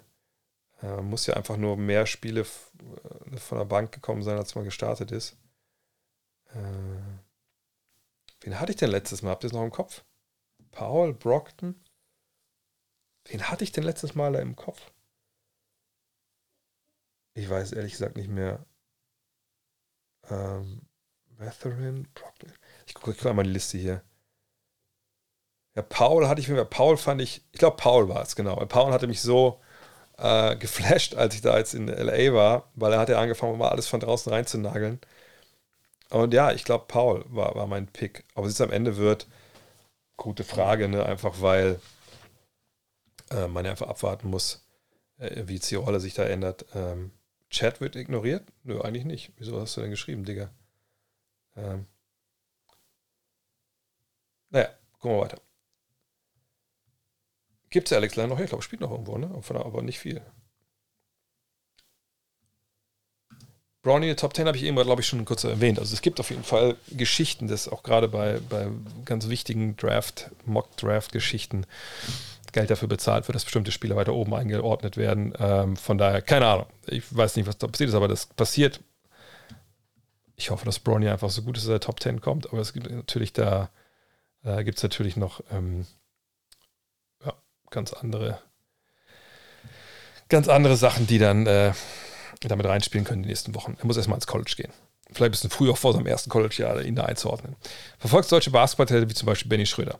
Ähm, äh, jein. Ich weiß, dass Benny Schröder in, im College spielt. Ne? Ich gucke gerade nochmal den beiden. Spielt er nicht in äh, irgendwo Mittelwesten irgendwie, ne? Äh, spielt Oklahoma, genau. Ich weiß auch, jetzt wird mir ab und zu mal in die, in die Timeline gespült, weil er, glaube ich, was mit der hat so ein bisschen eine Kooperation mit, mit Overtime, dass er ab und zu Overtime dann noch mitnimmt und so. Und da habe ich auch mal reingeguckt, genau, ähm, was er eigentlich so bringt. Und dann sieht man äh, die Zahlen hier, ist nicht so viel dieses Jahr, aber ist auch Freshman, äh, von daher mal gucken, was kommt. Ähm, ich weiß oft, dass es dann Spieler gibt. Ähm, gibt aber vielleicht noch einen interessanteren Spieler im Endeffekt, gerade der ähm, in, den, äh, in den USA spielt. Ich suche mal kurz nebenbei raus. Ähm, und das ist eigentlich wahrscheinlich eher Tristan da Silva. Das ist der, der Bruder ne, von äh, Oscar da Silva, wenn ich mich ganz täusche. Ähm, und die Zahl ist natürlich dieses Jahr äh, recht ansprechend. Aber auch da muss man erstmal abwarten. Also ich meine, College ist leider auch ein bisschen überbewertet, muss man sagen. also nur weil man jetzt irgendwann im College spielt, ihr werdet euch wundern, wie viele Leute ähm, im Endeffekt in den letzten 20, 30 Jahren aus Deutschland im College waren. Und von denen man jetzt relativ wenig gehört hat. Von daher, ich weiß oft, dass die da spielen, aber in der Regel, ähm, wenn es solche Zahlen jetzt auch sind, dann, also wie bei Benny Schröder, dann denke ich, gut, Wiedervorlage, mal gucken, was dann im zweiten Jahr oder so, so geht. Aber momentan lohnt sich da halt wenig für mich drauf zu schauen. Der Mario Rose hat gesagt, dass ein MVP mindestens 80 Spiele machen sollte. Findest du, man sollte so ein Kriterium einführen, dass die Spieler mindestens 50 Spiele bestreiten sollten, um MVP in Betracht gezogen zu werden? Dadurch könnte man ja schließlich auch dem Load Management entgegenwirken. Ja, man könnte natürlich jeden, der auch nur 10 Spiele verletzt ausfällt, weil er sich den Finger gebrochen hat, direkt abschreiben. Das fände ich ein bisschen sehr hart, 75 Spiele. Ähm, wenn ihr meine Arbeit verfolgt jedes Jahr, wenn es um die, die, die Krönung von diesen Awards geht, oder die Verteilung, dann ähm, gucke ich auch mal auf die Spiele äh, und mache es auch ein bisschen abhängig natürlich davon, im Vergleich. Ne? Also jetzt, zum Beispiel, wenn, wenn wir jetzt nach so einem Knockout-Kriterium gehen würden, wenn wir sagen, gut, okay, also wir haben jetzt hier äh, einen Spieler, der hat, was ich, 35, 14 und 12, aber hat nur 70 Spiele gemacht. Tja, sorry, dann haben wir jetzt hier eine Handvoll Spieler, die haben 20, 3 und 4. Aus denen suchen wir jetzt den MVP raus. Das ist irgendwie auch falsch. Man muss da halt einen Mittelweg finden. Man muss da ähm, einfach schauen, dass, dass das zusammenpasst, so im Endeffekt. Ähm, Knockout-Kriterien, glaube ich, sollte es nicht geben. Allerdings habe ich dann doch eins im Endeffekt, dass ich sage, in der Regel unter 60 Spiele, da kann ich die nicht so MVP machen. Denn wenn es dann Spieler gibt, die auf ungefähr ähnlichem Niveau sind und du hast da sich 15, 20 Spiele weniger als die, also dann kann ich dich nicht wohl gewissens, gut gewissens zum MVP küren, ehrlich gesagt. Äh, äh. Wie siehst du eigentlich Jeremy Sochon von den ähm, Spurs? Zu selten, ehrlich gesagt. Aber ich habe ein, zwei Spiele gesehen, äh, da fand ich ihn echt gut. Ähm, und ich hoffe mal, dass der einfach dabei den Spurs diese Schule durchläuft. Ne, dass er einfach ne, jetzt von Jahr zu Jahr besser wird. Deswegen wäre es ja auch so geil, wenn die irgendwie Wembanyama bekommen, weil die haben eigentlich schon einen relativ jungen, guten Kern. Äh, und dann kann das da echt relativ schnell gehen. Ich habe meine äh, T-Touch äh, noch nicht bekommen. Ich habe ich das, habe ich den Link hier, hier reinballern kann? Warte mal kurz. Ähm, die kommt bestimmt demnächst. Aber wie gesagt, guckt euch die gerne mal, mal, mal selber an. Weil die ist einfach, ich fand die sagt einfach schon sehr, sehr cool, als äh, ich die bekommen habe im, im Sommer. Und äh, hier könnt ihr selber mal gucken. Jetzt ist ein bisschen wie alles von unten gerutscht. Ich sollte nichts reinposten, weil dann knallt der ganze. Ah, ich bin ja gar nicht so, gar nicht so weit weg vom Ende. Aber ich hoffe, dass die bald kommt, auf jeden Fall. Bronny ist underrated, weil Leute denken, dass er nur so graded ist, weil er LeBrons Sohn ist tatsächlich wahrscheinlich ein solider First-Round-Pick. Also da hatte ich auch mit Torben drüber gesprochen vor einiger Zeit. Er meinte, ja, also, ne, man sieht ihn halt schon als Erstrunden-Pick. Ähm, mal gucken, ne, wo er am Ende mal rauskommt. Aber wie gesagt, er ist jetzt, er hat Fortschritte gemacht im Playmaking und so, aber wie gesagt, ihr wisst, ich gucke mich immer erst relativ spät um, äh, was die Rookies so können er muss mal im College spielen, muss da sein Ding machen und, und dann drehen wir weiter. Also jetzt, wie gesagt, im Februar eine Mock Draft für 2024. Das ist schon sehr viel Clickbait dabei. Ähm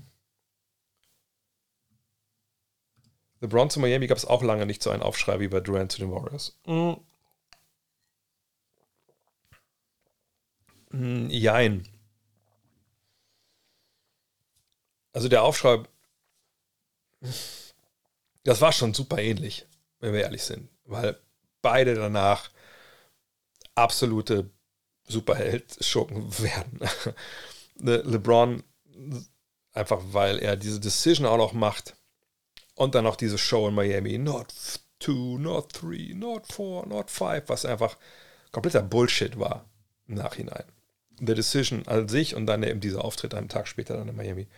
Ähm, das hat im Endeffekt natürlich Durant nicht so gemacht, aber dadurch, dass er ins gemachte Nest sich gesetzt hat, was in Miami nicht so war, ähm, da hat er dann insgesamt als Individuum wahrscheinlich mehr Kritik bekommen, aber Leute halten das ja heute noch LeBron vor, dass sie sagen, hey, hier, ne, bla bla bla. Das hat Jordan nie getan. Was auch Blödsinn ist, aber so ist es halt. Ähm, Boston soll endlich mal einen Titel holen, wäre verdient.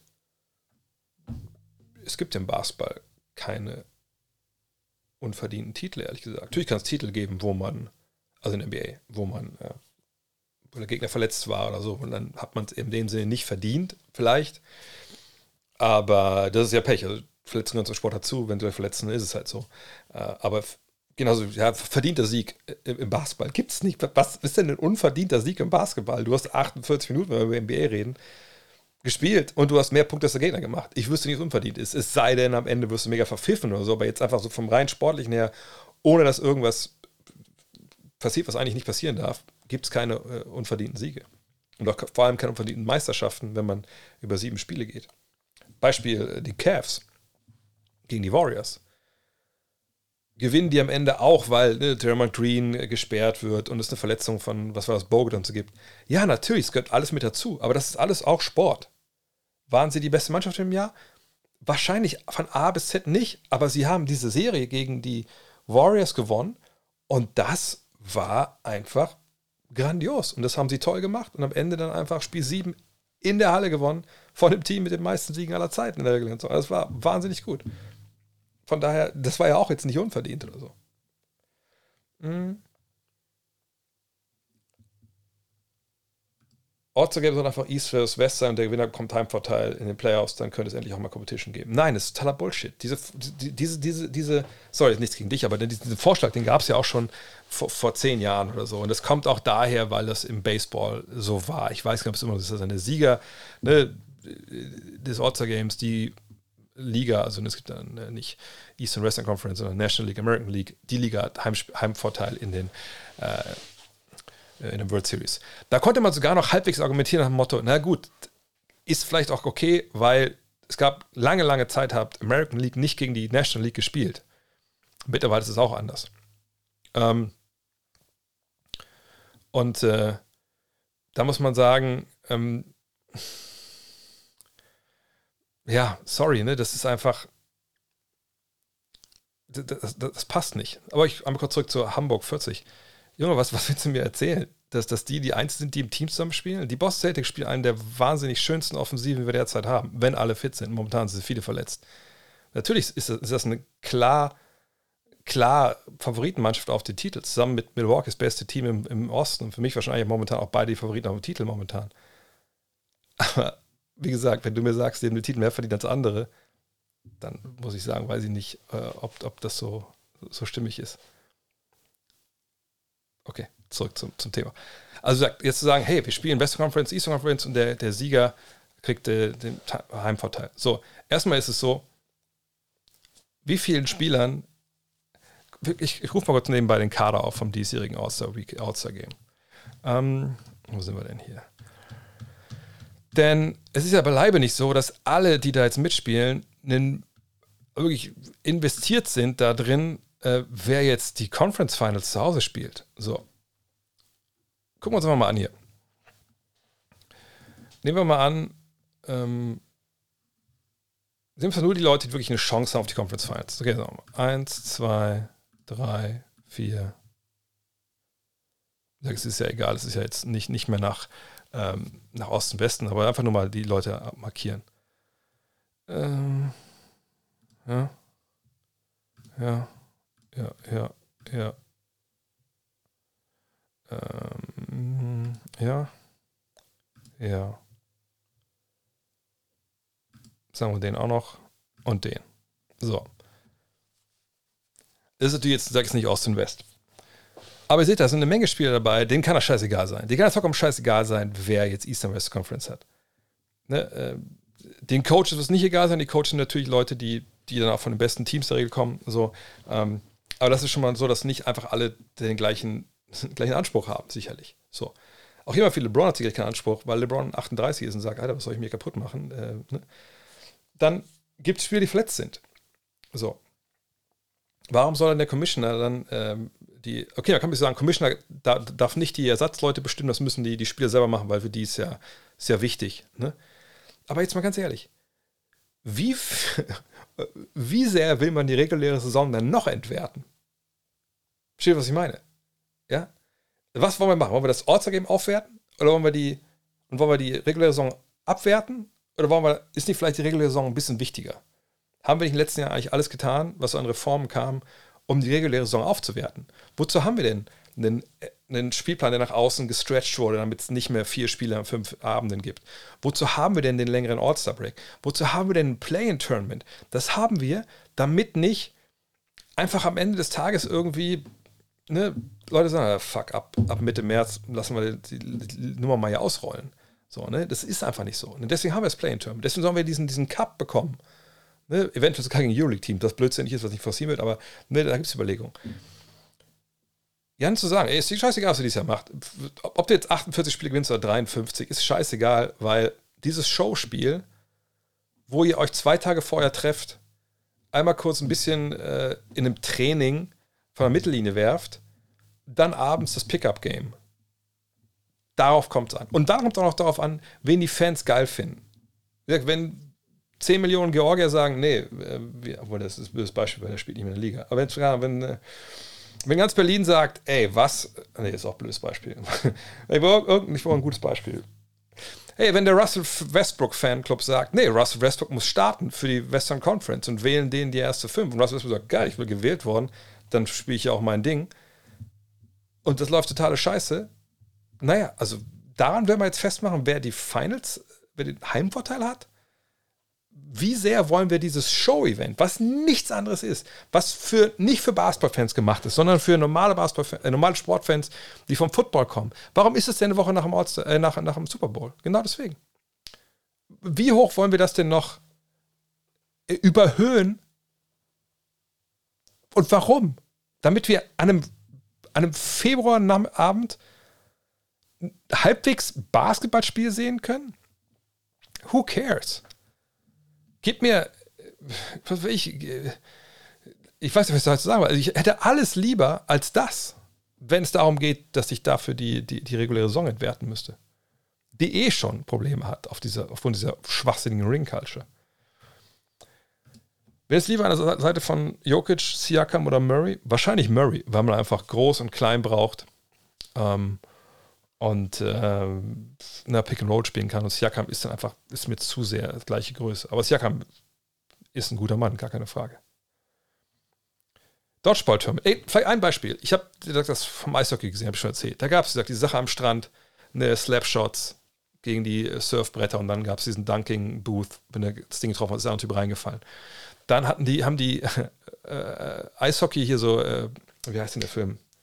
Ich bescheuert mit Adam Sandler. Ähm, nicht Caddyshack. Wie heißt der denn? Happy Gilmore. Haben sie quasi gespielt. Ne? Mit, mit, mit den Kellen und Pucks haben sie Golf gespielt. Das waren geile Sachen. Da waren witzige Dinger dabei. Das wurde vorproduziert. Das war richtig gut. Sowas in der Richtung. Macht das. Es geht um Show, um, um das Spaß, um die Spieler erlebbar machen. Und wenn wir dann, ähm, äh, und, und, wenn wir dann, wie heißt es, ähm, wenn wir so geile Pickup-Games sehen wollen, dann lasst uns Team USA das Training sehen. Da geht's zur Sache. Ja? Hm. Meine Meinung zu den Artland Dragons. Ich habe damals gegen Artland gespielt, als sie gerade aufgestiegen sind, so aus der Regionalliga, Zweitliga nach oben, auch gegen, ähm, ähm, gegen Chris Fleming äh, damals gespielt. Das war natürlich irgendwie cool.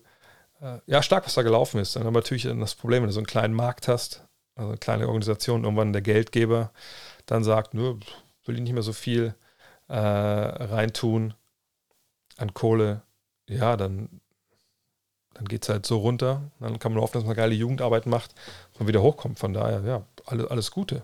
Gute, gute Franchise, so wie ich das mitkriege von draußen. Äh, ich persönlich finde die All-Star Games langweilig, weil keiner Defense spielt und einfach freie Würfe genommen werden. Deine Meinung dazu, sollte mehr Defense gespielt werden? Ja, ich meine, es gab in den 80ern und 90ern gab es eben auch diese, diese All-Star-Games, wo es zur Sache ging. Ich weiß auch 2001, als ich in DC dabei war beim All-Star-Game, war auch geil am Ende. Ne? Das Comeback da von Iverson und Marbury waren es, glaube ich. Aber das ist einfach, es, es, gab einen Grund, warum das früher so abging. Ich erkläre es nur ganz kurz. Wir haben drei Stunden Unterschied zwischen East Coast und West Coast in den USA. Sprich, wenn in den 80er, 90ern Westküstenspiele liefen, war die Ostküste in der Regel schon im Bett. Und es war auch nicht so, dass jedes Spiel äh, im Fernsehen lief, sondern die lokalen Sender hier im Westen, die haben es gezeigt und im Osten lief das halt nicht. East Coast Bias, den gibt es in verschiedenen äh, ne, Ausprägungen in den USA. Und das ist zum Beispiel die Sportausprägung. Dass Teams, die im Westen spielen, im Osten, wo die Medienzentren sind, ne, wo die großen Stationen sitzen, ne, die großen Fern äh, Medienhäuser, bla, die wurden gar nicht richtig wahrgenommen auch traditionell schon. Ich meine, die Ostküste hatte die großen Städte zu Beginn und die anderen sind ja erstmal nach Westen gewandert. Ne? Äh, und Los Angeles, klar, gibt es in San Francisco, aber die Ostküste, sagen wir mal, geht dann quasi bis Chicago. Äh, die sieht das schon anders, so, ne? wo das Gleichgewicht äh, da ist oder wo es nicht ist. So, heißt, wenn ich jetzt, keine Ahnung, wenn ich Clyde Drexler war, ich habe in Portland gespielt, ja, natürlich haben Leute in der Zeitung stellenweise einen Tag später meine Ergebnisse gesehen und meine Stats gesehen, wie viele Punkte ich pro Spiel mache. Aber wenn ich nicht in Boston gespielt habe oder in Philadelphia oder so, sondern zu Hause, naja, die Leute haben mich nicht unbedingt gesehen und wussten nicht unbedingt, wie geil ich bin. Auch weil es damals, das möglich zum Schock für viele Jüngere kommen, gab es kein Internet. Es gab keine Highlight-Tapes. Da gab es, ne, stellenweise dann, irgendwann kam ESPN dazu mit Highlights sicherlich. Ähm, aber ne, ganze Spiele gucken und so, das war einfach nicht drin. Es gab keinen League Pass. So. Und da war das halt die Chance zu sagen, hey, es ist All-Star Weekend. alle, oder lange Zeit auch nur All-Star Game. All-Star Game kommt ja erst Mitte der 80er. Ey, geil, ich kann mich präsentieren gegen die Besten. Ich zeige jetzt mal Michael Jordan, ich zeige mal Magic Johnson, was ich kann. Ne, ich, hier im Konzert der Großen präsentiere ich mich. Und ähm, das waren natürlich damals Dinge. Ich, habe ein Interview gesehen, unlängst mit Clyde Drexler, wo er sagt, ja, so, damals, ich kannte die meisten Jungs ja gar nicht aus dem Osten. Ne, ich kannte die erst, als ich mit dem beim Team USA in, in Barcelona gespielt habe. Und da war das dann wichtig. Da hat man dann sich an der Ehre gepackt gefühlt. Jetzt guckt die Welt mal zu, wie ich spiele. Jetzt zeige ich mal, wie gut ich bin gegen die anderen, die die alle kennen. Und das gibt es nicht mehr. Das gibt es nicht mehr. Die Jungs kennen sich, seit sie sich 12, 13 sind. Jeder Move von denen ist im Internet. Und, und das ist alles weg. Und das hat alles auch die, diesen Zauber von diesem All-Star-Game geraubt. Das muss man ganz klar sagen. Und ich glaube, das kriegen wir auch nicht mehr zurück. Äh, schon mal die Mavs geredet und deren eine Spiele? Nein, aber da müssen wir ein bisschen abwarten, bis sie wirklich mal länger zusammen gespielt haben. Äh,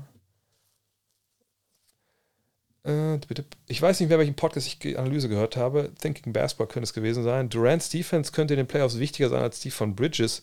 Durant bringt mehr Rim Protection und zum Beispiel Dallas haben Bridges im Pick Switches ausgehebelt. Was hältst du davon? Ist Rim Protection so extrem viel wertvoller?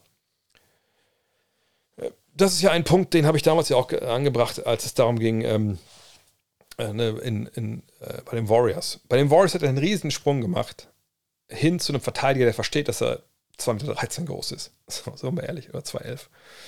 Und der hatte einen Ringbeschütz auf einmal, hat das gecheckt, dass er auch mal auch ne, quasi ein kleinerer Center war, obwohl er eigentlich dann Draymond Green auf diese Position gespielt hat.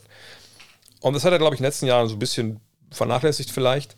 Aber wenn er das wieder findet wieder bringen kann, dann ist es natürlich krass. Ist er jetzt insgesamt der bessere Verteidiger als Bridges? Das weiß ich nicht, aber auf jeden Fall ist er einer, der diese Komponente hat, die Bridges nicht hat. Und was mit Bridges vergangenes Jahr passiert ist, ist ja, dass er einfach körperlich mit Doncic nicht klarkam. Ne? Also Doncic ist einfach auch eine Masse, die da auf einen zurauscht die muss man erstmal wegverteidigt bekommen. Und da fehlten ihm einfach die Mittel und die Kilos. Ähm, die hat jetzt Durant sicherlich auch nicht unbedingt, aber Durant hat immer die Länge. So, der, der ist halt auch im Kopf größer. Von daher, ja, das wird schon wertvoll sein. Gleichzeitig glaube ich jetzt nicht, dass man ihn beauftragen wird, ey, stopp mal äh, den besten Spiel des Gegners äh, den ganzen Abend ist ein bisschen schwieriger. Es ist schwierig. Ne? Ich meine, glaube, also ich würde alles in allem würde ich sagen, ich hätte vielleicht lieber die Rim Protection als dann so ein On-Ball-Verteidiger, der gewisse Stärken hat, gewisse Schwächen. Äh, aber äh, muss man im Endeffekt mal sehen dann. Auch gegen wen man spielt, so viele Matchups wie auch. Äh, dü, dü,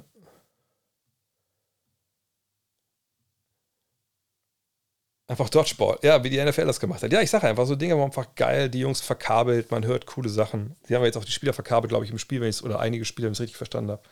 Ähm, von daher, äh, ja, es gibt so viele coole Ideen, die man aber haben kann. Mein Gott, sogar ein 2K-Turnier wäre einfach mal geil, zwei Jungs da zocken zu sehen, was sie sich dann auch erzählen und so. Das wäre bestimmt auch witzig. Ähm, würdest du ihr Tickets holen für das All-Star-Game? Das krasse ist, dass mir das heute Dean erzählte, dass ein Kumpel von ihm in Salt Lake war und er wollte sich Tickets holen. Ich weiß nicht, ob es so fürs All-Star-Game war oder fürs Wochenende und er hat gesagt, es hat 7000 Dollar gekostet. Was man da wissen muss, ist, dass, zumindest war es vor ein paar Jahren mal so, da gab es Geschichte in der LA Times, war es, glaube ich, als es in LA war, dass von den was 20.000 Plätzen im äh, damals noch Staples Center waren, glaube ich, nur 4.000 oder 5.000 waren die Karten nur im freien Verkauf und der Rest war Family and Friends, Gäste der NBA etc. Und ähm, erklärt auch so ein bisschen, warum die Stimmung da manchmal so ist, wie sie ist.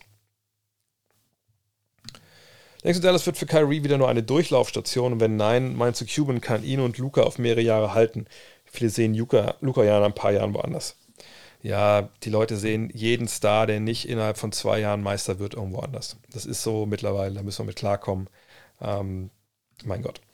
Was man aber, glaube ich, da ein bisschen, bisschen, verstehen muss, ist eben, dass es auch durchaus laufende Verträge gibt und dass man nicht jedem Spieler den Arsch hinterher tragen muss und sagen muss, ach, du möchtest weg. Ja, natürlich, wir traden dich sofort. So, und wenn wir mal auf die harten Fakten gucken, dann sind die natürlich hier gut zu sehen. Deutscher Vertrag bis 2026, er hat eine Spieleroption. Er kann da natürlich auch vorher verlängern. Ne? Das ist immer auch mit eingebaut. Ähm, kommt immer darauf an, natürlich, ob es das Sinn macht oder nicht, weil manchmal sind Verlängerungen nicht so lukrativ, als wenn man dann wartet bis zum Ende und dann einen neuen Vertrag unterschreibt. Der Vertrag, der ihn, der, das Team, das ihn hält, kann immer ihm mehr Geld geben als jedes andere Team. Gut, wenn man ihn vorher tradet, dann ist das, dann tradet ja auch die Börderechte mit, dann ist es auch wieder Makulatur. Fakt ist, und das verstehen einfach, glaube ich, auch viele Dallas-Fans nicht. Irving wird sein Geld bekommen. Punkt. Ne, da können wir schon mal 40 noch was Millionen da bei ihm reinschreiben. Und dann sehen wir auch, ähm, äh, sehen wir auch, ja, dass da natürlich dann eine Menge Geld an zwei Spieler geht. Also sagen wir mal 80, 90 Millionen in den nächsten paar Jahren ne, pro Jahr, die landen dann bei Irving und Doncic. Ja, ähm, das ist natürlich, puh, das ist eine Menge Asche. Klar, wir können davon ausgehen, dass das Salary Cap nochmal steigt. Vielleicht steigt es auch nochmal grotesk in einem Jahr an, je nachdem, was der neue TV-Vertrag bringt. Der soll ja noch um einiges lukrativer sein.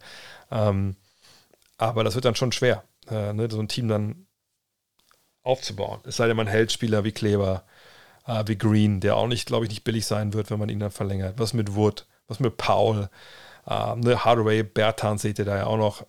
Trade man die nochmal für andere Spieler. Das wird ziemlich schwierig sein die nächsten Jahre. Ähm, aber Luca, am Ende des Tages ist es so, der kann sich auf den Kopf stellen. Bis 2026 ist er im Endeffekt bei den Mavs, wenn Mark Cuban will, dass er bei den Mavs spielt. Wenn man ihn traden will, weil er ein Stinkstiefel wird oder so, okay, dann ist das schon mal am Blatt.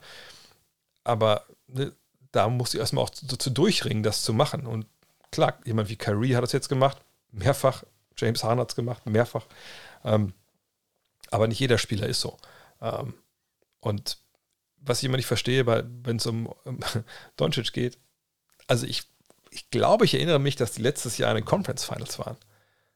So, so, ewig weit weg waren die jetzt auch nicht von den Warriors. Ähm, also jetzt haben sie da auch noch Kyrie Irving, wenn die beiden Pick and Roll spielen, das wird aber wahnsinnig schwer zu stoppen sein.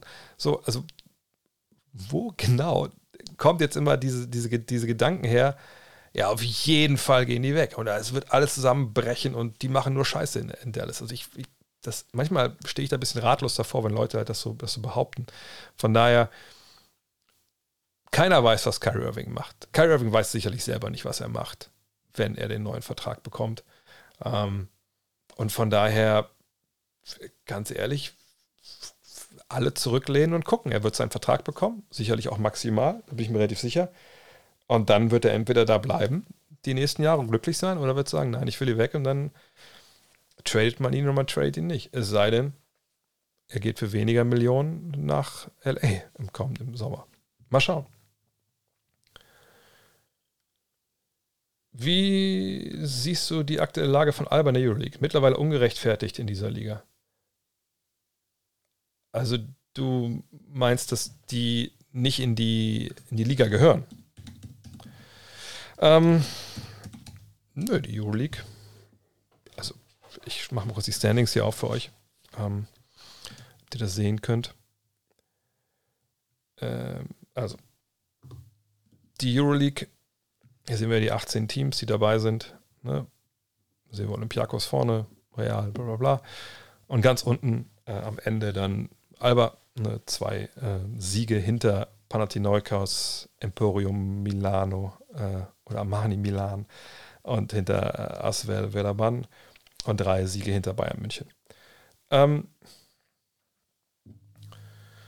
heißt das jetzt, dass sie da gar keine Chance haben, dass sie auf gar keinen Fall da mehr in die Liga gehören? Ähm, aber ich weiß, dass es im Endeffekt nicht so ist. Aber wenn wir mal ehrlich sind und uns, uns in den Spiegel schauen und gucken, äh, angucken und sagen, hey, jetzt können wir, wir sind alleine hier, lass uns einfach die Wahrheit sagen. Die Euroleague ist ein Closed Job, mehr oder weniger. Ne, also da werden Lizenzen verteilt. Das ist im Endeffekt, die sind auf einem Weg zu einer NBA Europe. Ne, also zu was, wo man sich nicht mehr sportlich qualifiziert, sondern man ist qualifiziert, weil man einfach sich kennt und man weiß, man, man hat da wie Bock und man gibt Vollgas und dann läuft es halt gut, läuft es halt schlecht. Und da gibt es in jedem Jahr Teams, die einfach unten landen. Wir haben ja hier, ich meine, selbst, selbst die Bayern können nicht zufrieden sein, wie das dieses Jahr läuft in der Euroleague. Und, und äh, Mailand will auch schon mal gar nicht, ne, so viel Geld für die investieren. Und Panathinaikos deswegen gibt es wahrscheinlich auch den nächsten neuen Trainer, habe ich erfahren habe.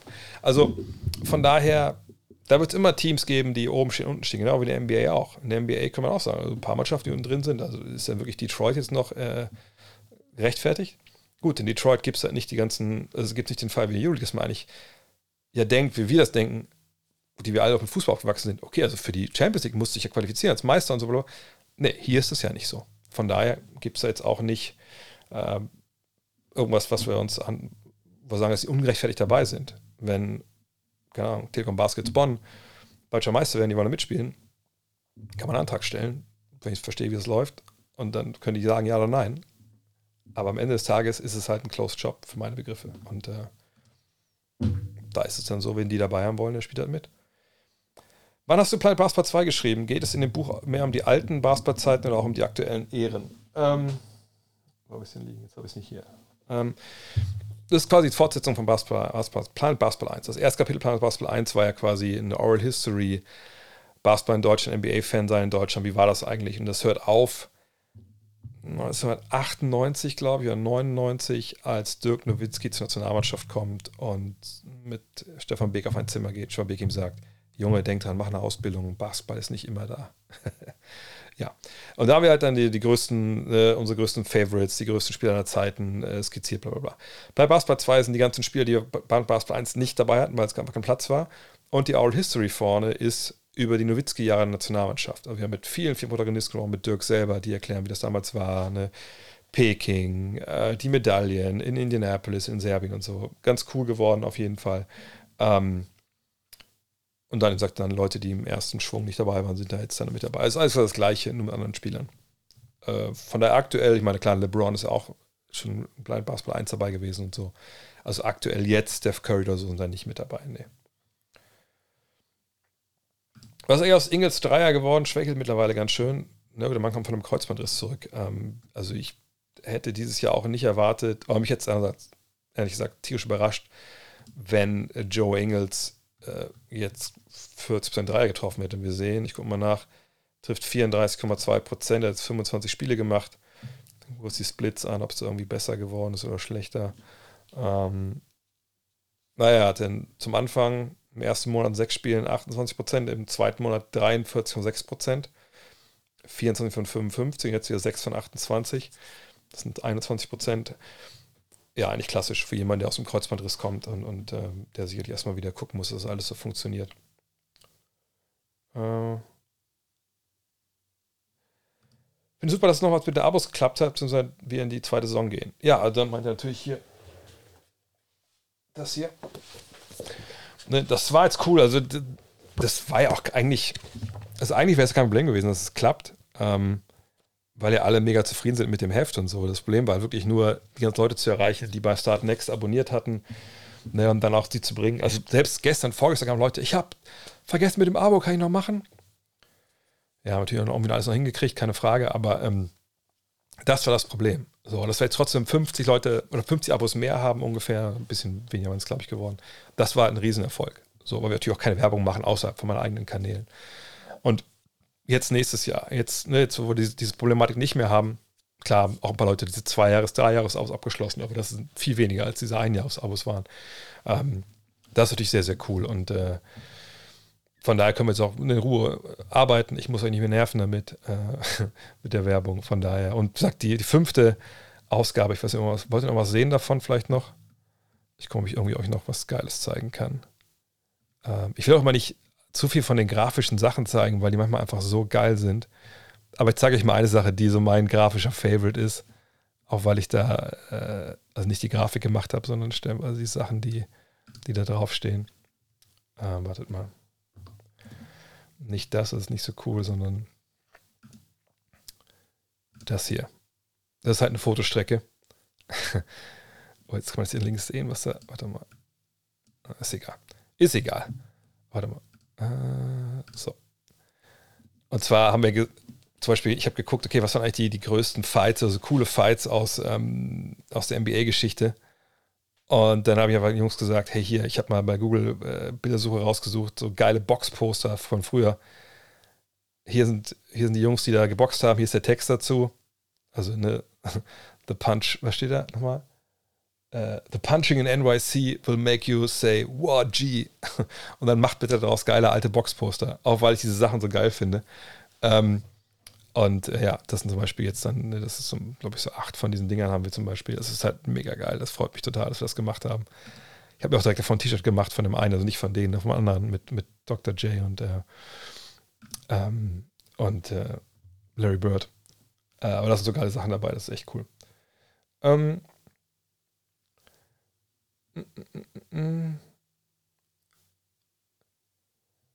was haben wir denn noch?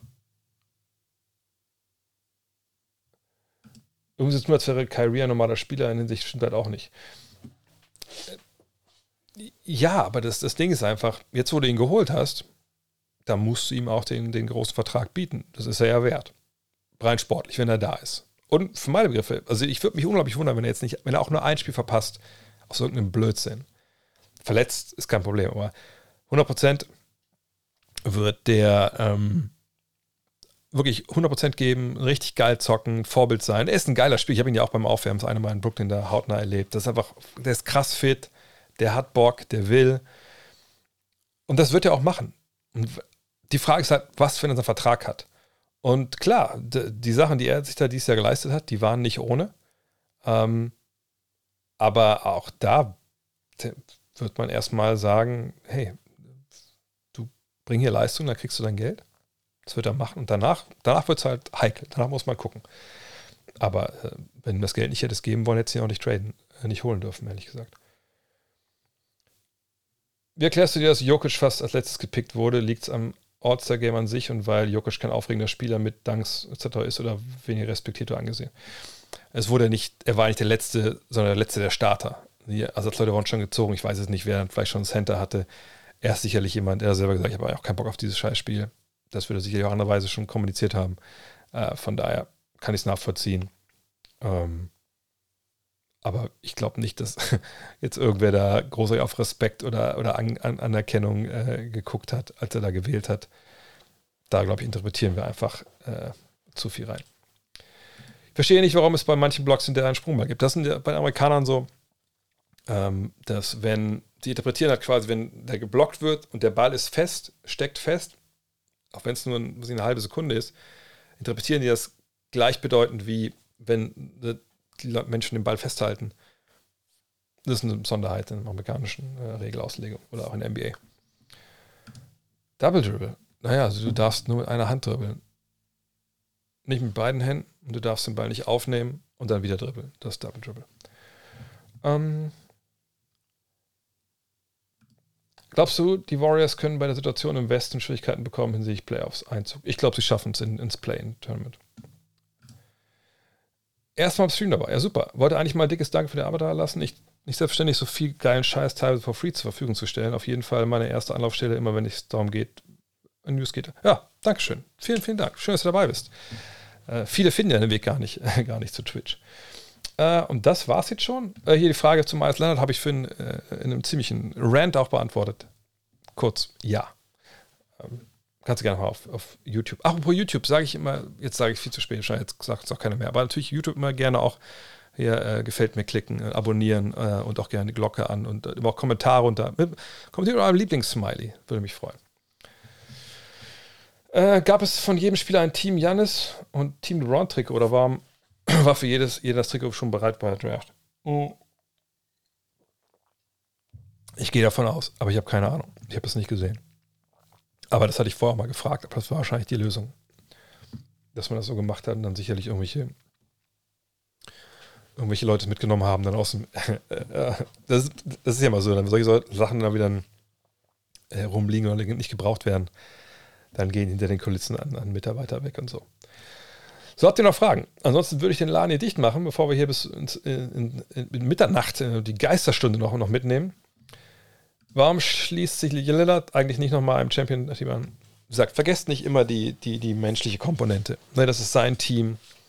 Dort ist er ähm, aufgewachsen äh, als Basketballer, sage ich mal, in der NBA. Ähm, das ist eine Franchise. Da entstehen Connections über die Jahrzehnte, in seinem Fall ja schon über das Jahrzehnt. Ähm, von daher, ganz ehrlich, äh, ich kann das vollkommen nachvollziehen, dass man dann sagt, nein, das ist meine Franchise, ich will kein anderes Trikot mehr tragen ich will dir das Beste rausholen. Wenn es keine Meisterschaft gibt, dann eben nicht. Wie gesagt, Ring Culture ist ja auch nicht so, dass jeder die so fühlt, wie das viele Fans halt machen. Von daher, ich kann es vollkommen verstehen, dass er da bleibt. Und ähm, wie gesagt, ist auch so, ähm, es gibt natürlich auch Leute, die, die einfach dem Geld hintergegangen, hintergegangen sind, wie zum Beispiel Camello, der die Meisterschaft auch egal war. Da sehe ich das auch kritischer, aber bei einem wie ihm, der einfach, äh, gab es auch mehr Geld für ihn in, in Portland, als wenn er woanders hingegangen wäre. Aber einfach zu sagen, hey, ich, wir lassen das Beste machen, wir gucken, was irgendwann rauskommt, da habe ich echt Liebe für. One kommt Warzone, hoffentlich irgendwann mal bald, wenn ich ein bisschen mehr Zeit habe. Welcher war es dein Lieblingsspaßspiel zum Schuh zum Zocken? Oh, zum Zocken. Ähm, das sind alles Modelle, die ihr dann schon noch kennt als, äh, als Vintage. Ich gucke mal gerade meine Schuhwand. Also von Schuhen, die ich so habe, ist wahrscheinlich der Jordan 1er. Da habe ich ja 1, 2, 3, 6, 7, wenn man die flachen dabei nimmt, neun Modelle von. Äh, von meinen normalen Basketballschuhen zum Zocken wirklich. Schwierig, weil so in Jordans habe ich, ich habe einmal in Jordans gespielt, das war glaube ich die, die 12er oder die 13er, da habe ich mir den Fuß gebrochen, nachdem habe ich das nicht mehr, ähm, nicht mehr benutzt. Ähm, ich habe auch meine alten Basketballschuhe nicht behalten, weil die natürlich auch sofort im Arsch waren, wenn man ehrlich ist. Ähm, lasst mich kurz überlegen. Das ist jetzt, obwohl, nee, es ist, es ist eine blöde Antwort, aber ich, das ist der, der letzte Schuh, der mir wirklich einfällt. Aber ich blicke noch ein bisschen weiter. Weil meine erste Antwort wäre jetzt nach ein bisschen überlegen, wäre der Kicks Chiefkleider von damals gewesen, wenn ihr ihn noch kennt. Ähm, weil der war überraschend geil. Das hätte ich gar nicht so gedacht. Damals haben wir von Kicks, wir damals einen super sweeten Deal von Kicks, weil wir quasi bei Kicks gearbeitet haben mit Five, äh, dass wir auf alle K1X-Produkte 50% gekriegt haben. Und da hat es natürlich total gelohnt zu sagen, hey, komm, ich spiele mit Chiefkleider. Ich hatte den, glaube ich, mit diesen, einfach nur mit diesem ähm, Carolina Blue dann das K1X eingestickt. Es gab ja auch Five Chiefkleider, die habe ich doch mal verschenkt. Ich Idiot. Ähm, und die fand ich gut. Das war aber am Ende der Karriere. Ich überlege gerade vorher.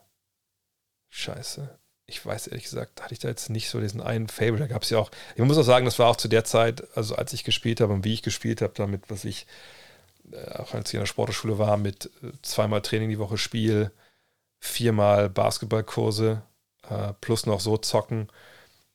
Und die Spiele, dann, ich war ja quasi jeden Tag in der Halle abgezockt, da waren die Dinge auch irgendwann relativ schnell durch. Ähm, das war für mich auch immer nur einfach wirklich, ja, äh, da hatte ich gar nicht viel lieb für. Die waren einfach, die mussten einfach nur bequem sein. Ich fand, äh, da kann ich nur sagen, ich, ich, fand die, es gab mal von Adidas diese Feed You Wear Geschichten, äh, Schuhe, für die auch äh, Detlef Schrempf Werbung gemacht hat. Die fand ich eigentlich irgendwie sehr, sehr geil, dass die geil am, am Fuß waren. Äh, aber danach habe ich halt auch irgendwie alles möglich getragen, aber auch die auch viel Nike. Ähm, hatte ich mal Converse-Schuhe? Ich weiß gar nicht genau. Ich hatte einmal so Converse-Schuhe, es waren so ähm, Cons 2000 oder also Chucks 2000, die waren ja auch nicht so schlecht. Aber wie gesagt, das sind nicht die, die ich heute hier noch im Schrank stehen habe. One Camp Warzone mit Dennis. Erstmal mit Dennis auf jeden Fall erstmal ein Interview machen, wenn er, wenn er wieder hier ist. Hoffentlich dauert das noch eine Weile. Glaubst du, Jordan Poole wird der nächste Franchise-Guard und Superstar der Warriors nach Currys Karriereende? Es kann durchaus sein, dass er der beste Guard dann da ist, aber wird sicherlich nicht auf dem Level von, von Steph Curry sein. Äh, Steph Curry ist einer der besten Basketballer aller Zeiten. Ähm, da sehe ich Jordan Poole nicht. Ähm, mal gucken, ob er überhaupt dieses Jahr in den Playoffs das Level nochmal steigern kann. Das vergangenes Jahr hat er vergangenes Jahr ja schon Sachen äh, nochmal zu wünschen übrig gelassen, gerade defensiv. Aber dass er durchaus zeugt natürlich dann nach Curry zu, Curry zu beerben, ja. Aber ich denke, Curry wird noch ein paar Jahre spielen. Konntest du mal danken, wenn ja, mit welchem Alter gefühlt jeder 13-Jährige in der Highschool ist, kann das, was ich krass finde. Ich konnte danken, als ich, äh, also auf einem richtig regulären Korb, hm, war das in der B-Jugend. Das muss dann 89, also 88, 89 gewesen sein. Äh, ich habe es zum ersten Mal im Spiel in den USA dann gemacht, äh, in der Highschool. Da war ich 16. Ähm, ich habe auch erst mit 5, 14,5 erst angefangen mit Basketball. Davon war ich relativ spät dran. Ähm, ja, also dankmäßig konnte ich schon einiges, also gestrelte Linie abspringen, ähm, dank äh, Zonenrand mit beiden Händen so seitwärts, das war eigentlich alles drin. Also konnte schon ein bisschen hüpfen, ja, da, da. Das konnte ich schon nicht so schlecht. Aber damals auf dem, also auf dem Mitschnitt damals da bei dem Spiel gegen Rotenburg, was ihr auf YouTube findet, ähm, da habe ich natürlich keinen Dank, glaube ich, gehabt, ne? Ähm, ja, hatte ich keinen Dank, nee. Aber ähm, ja. wegen dem heutigen Spieler würde ich meinen Spielstil vergleichen, habe ich schon mal gesagt, äh, mit einem äh, weniger, äh, weniger athletisch nicht. Ähm, ein bisschen athletischeren, aber nicht mit so gutem Wurf ausgestatteten äh, Joe Ingles würde ich mich vergleichen. Ja. Also ne, spielintelligent. Vielleicht auch defensiv ein bisschen besser als Joe Ingles, aber dafür längst nicht so, so clever vorne und nicht so einen guten Dreier. Aber ich glaube, ich kann höher springen, als, als das Joe Ingles jemals konnte. In diesem Sinne, dann haben wir es doch geschafft, oder? Ähm, Gibt es noch was, was ihr haben, äh, durchgereicht haben wollt? Ansonsten würde ich es hier heute mal beenden, Viertel vor zwölf. Da will ich auch alles noch hochladen kann auf YouTube, damit Leute das auch gucken können, äh, einen Podcast hochladen kann. Wer zu spät damit, zu spät, wenn er später dazu kam, ich kann schon nicht mehr richtig sprechen, dann gerne äh, den Podcast anhören, ne, Next Uncut. Vielen Dank an Tissot mal wieder als Sponsor hier. Ich haue euch nochmal den Link rein. Einfach gerne mal draufklicken. Ihr müsst ja nicht, ihr müsst ja nichts kaufen erstmal. Ne? Einfach mal draufklicken, gucken. Geiles Ding. Äh, und dann wünsche ich allen noch einen schönen Abend und dann geht es morgen schon weiter. Versprochen. Morgen bin ich wieder hier. Nicht mit Warzone, aber mit 2K. Adin Domanenko, Tim Duncan und Co. für meine Sonics. Morgen geht es wieder ran bei 2K. Ähm, da sehen wir uns, freue ich mich drauf. Ansonsten check die Rapid Direction von heute, check den Premium Podcast heute von heute. Und äh, ja, dann sehen wir uns morgen hier schon wieder. In diesem Sinne, bis dann. Ciao.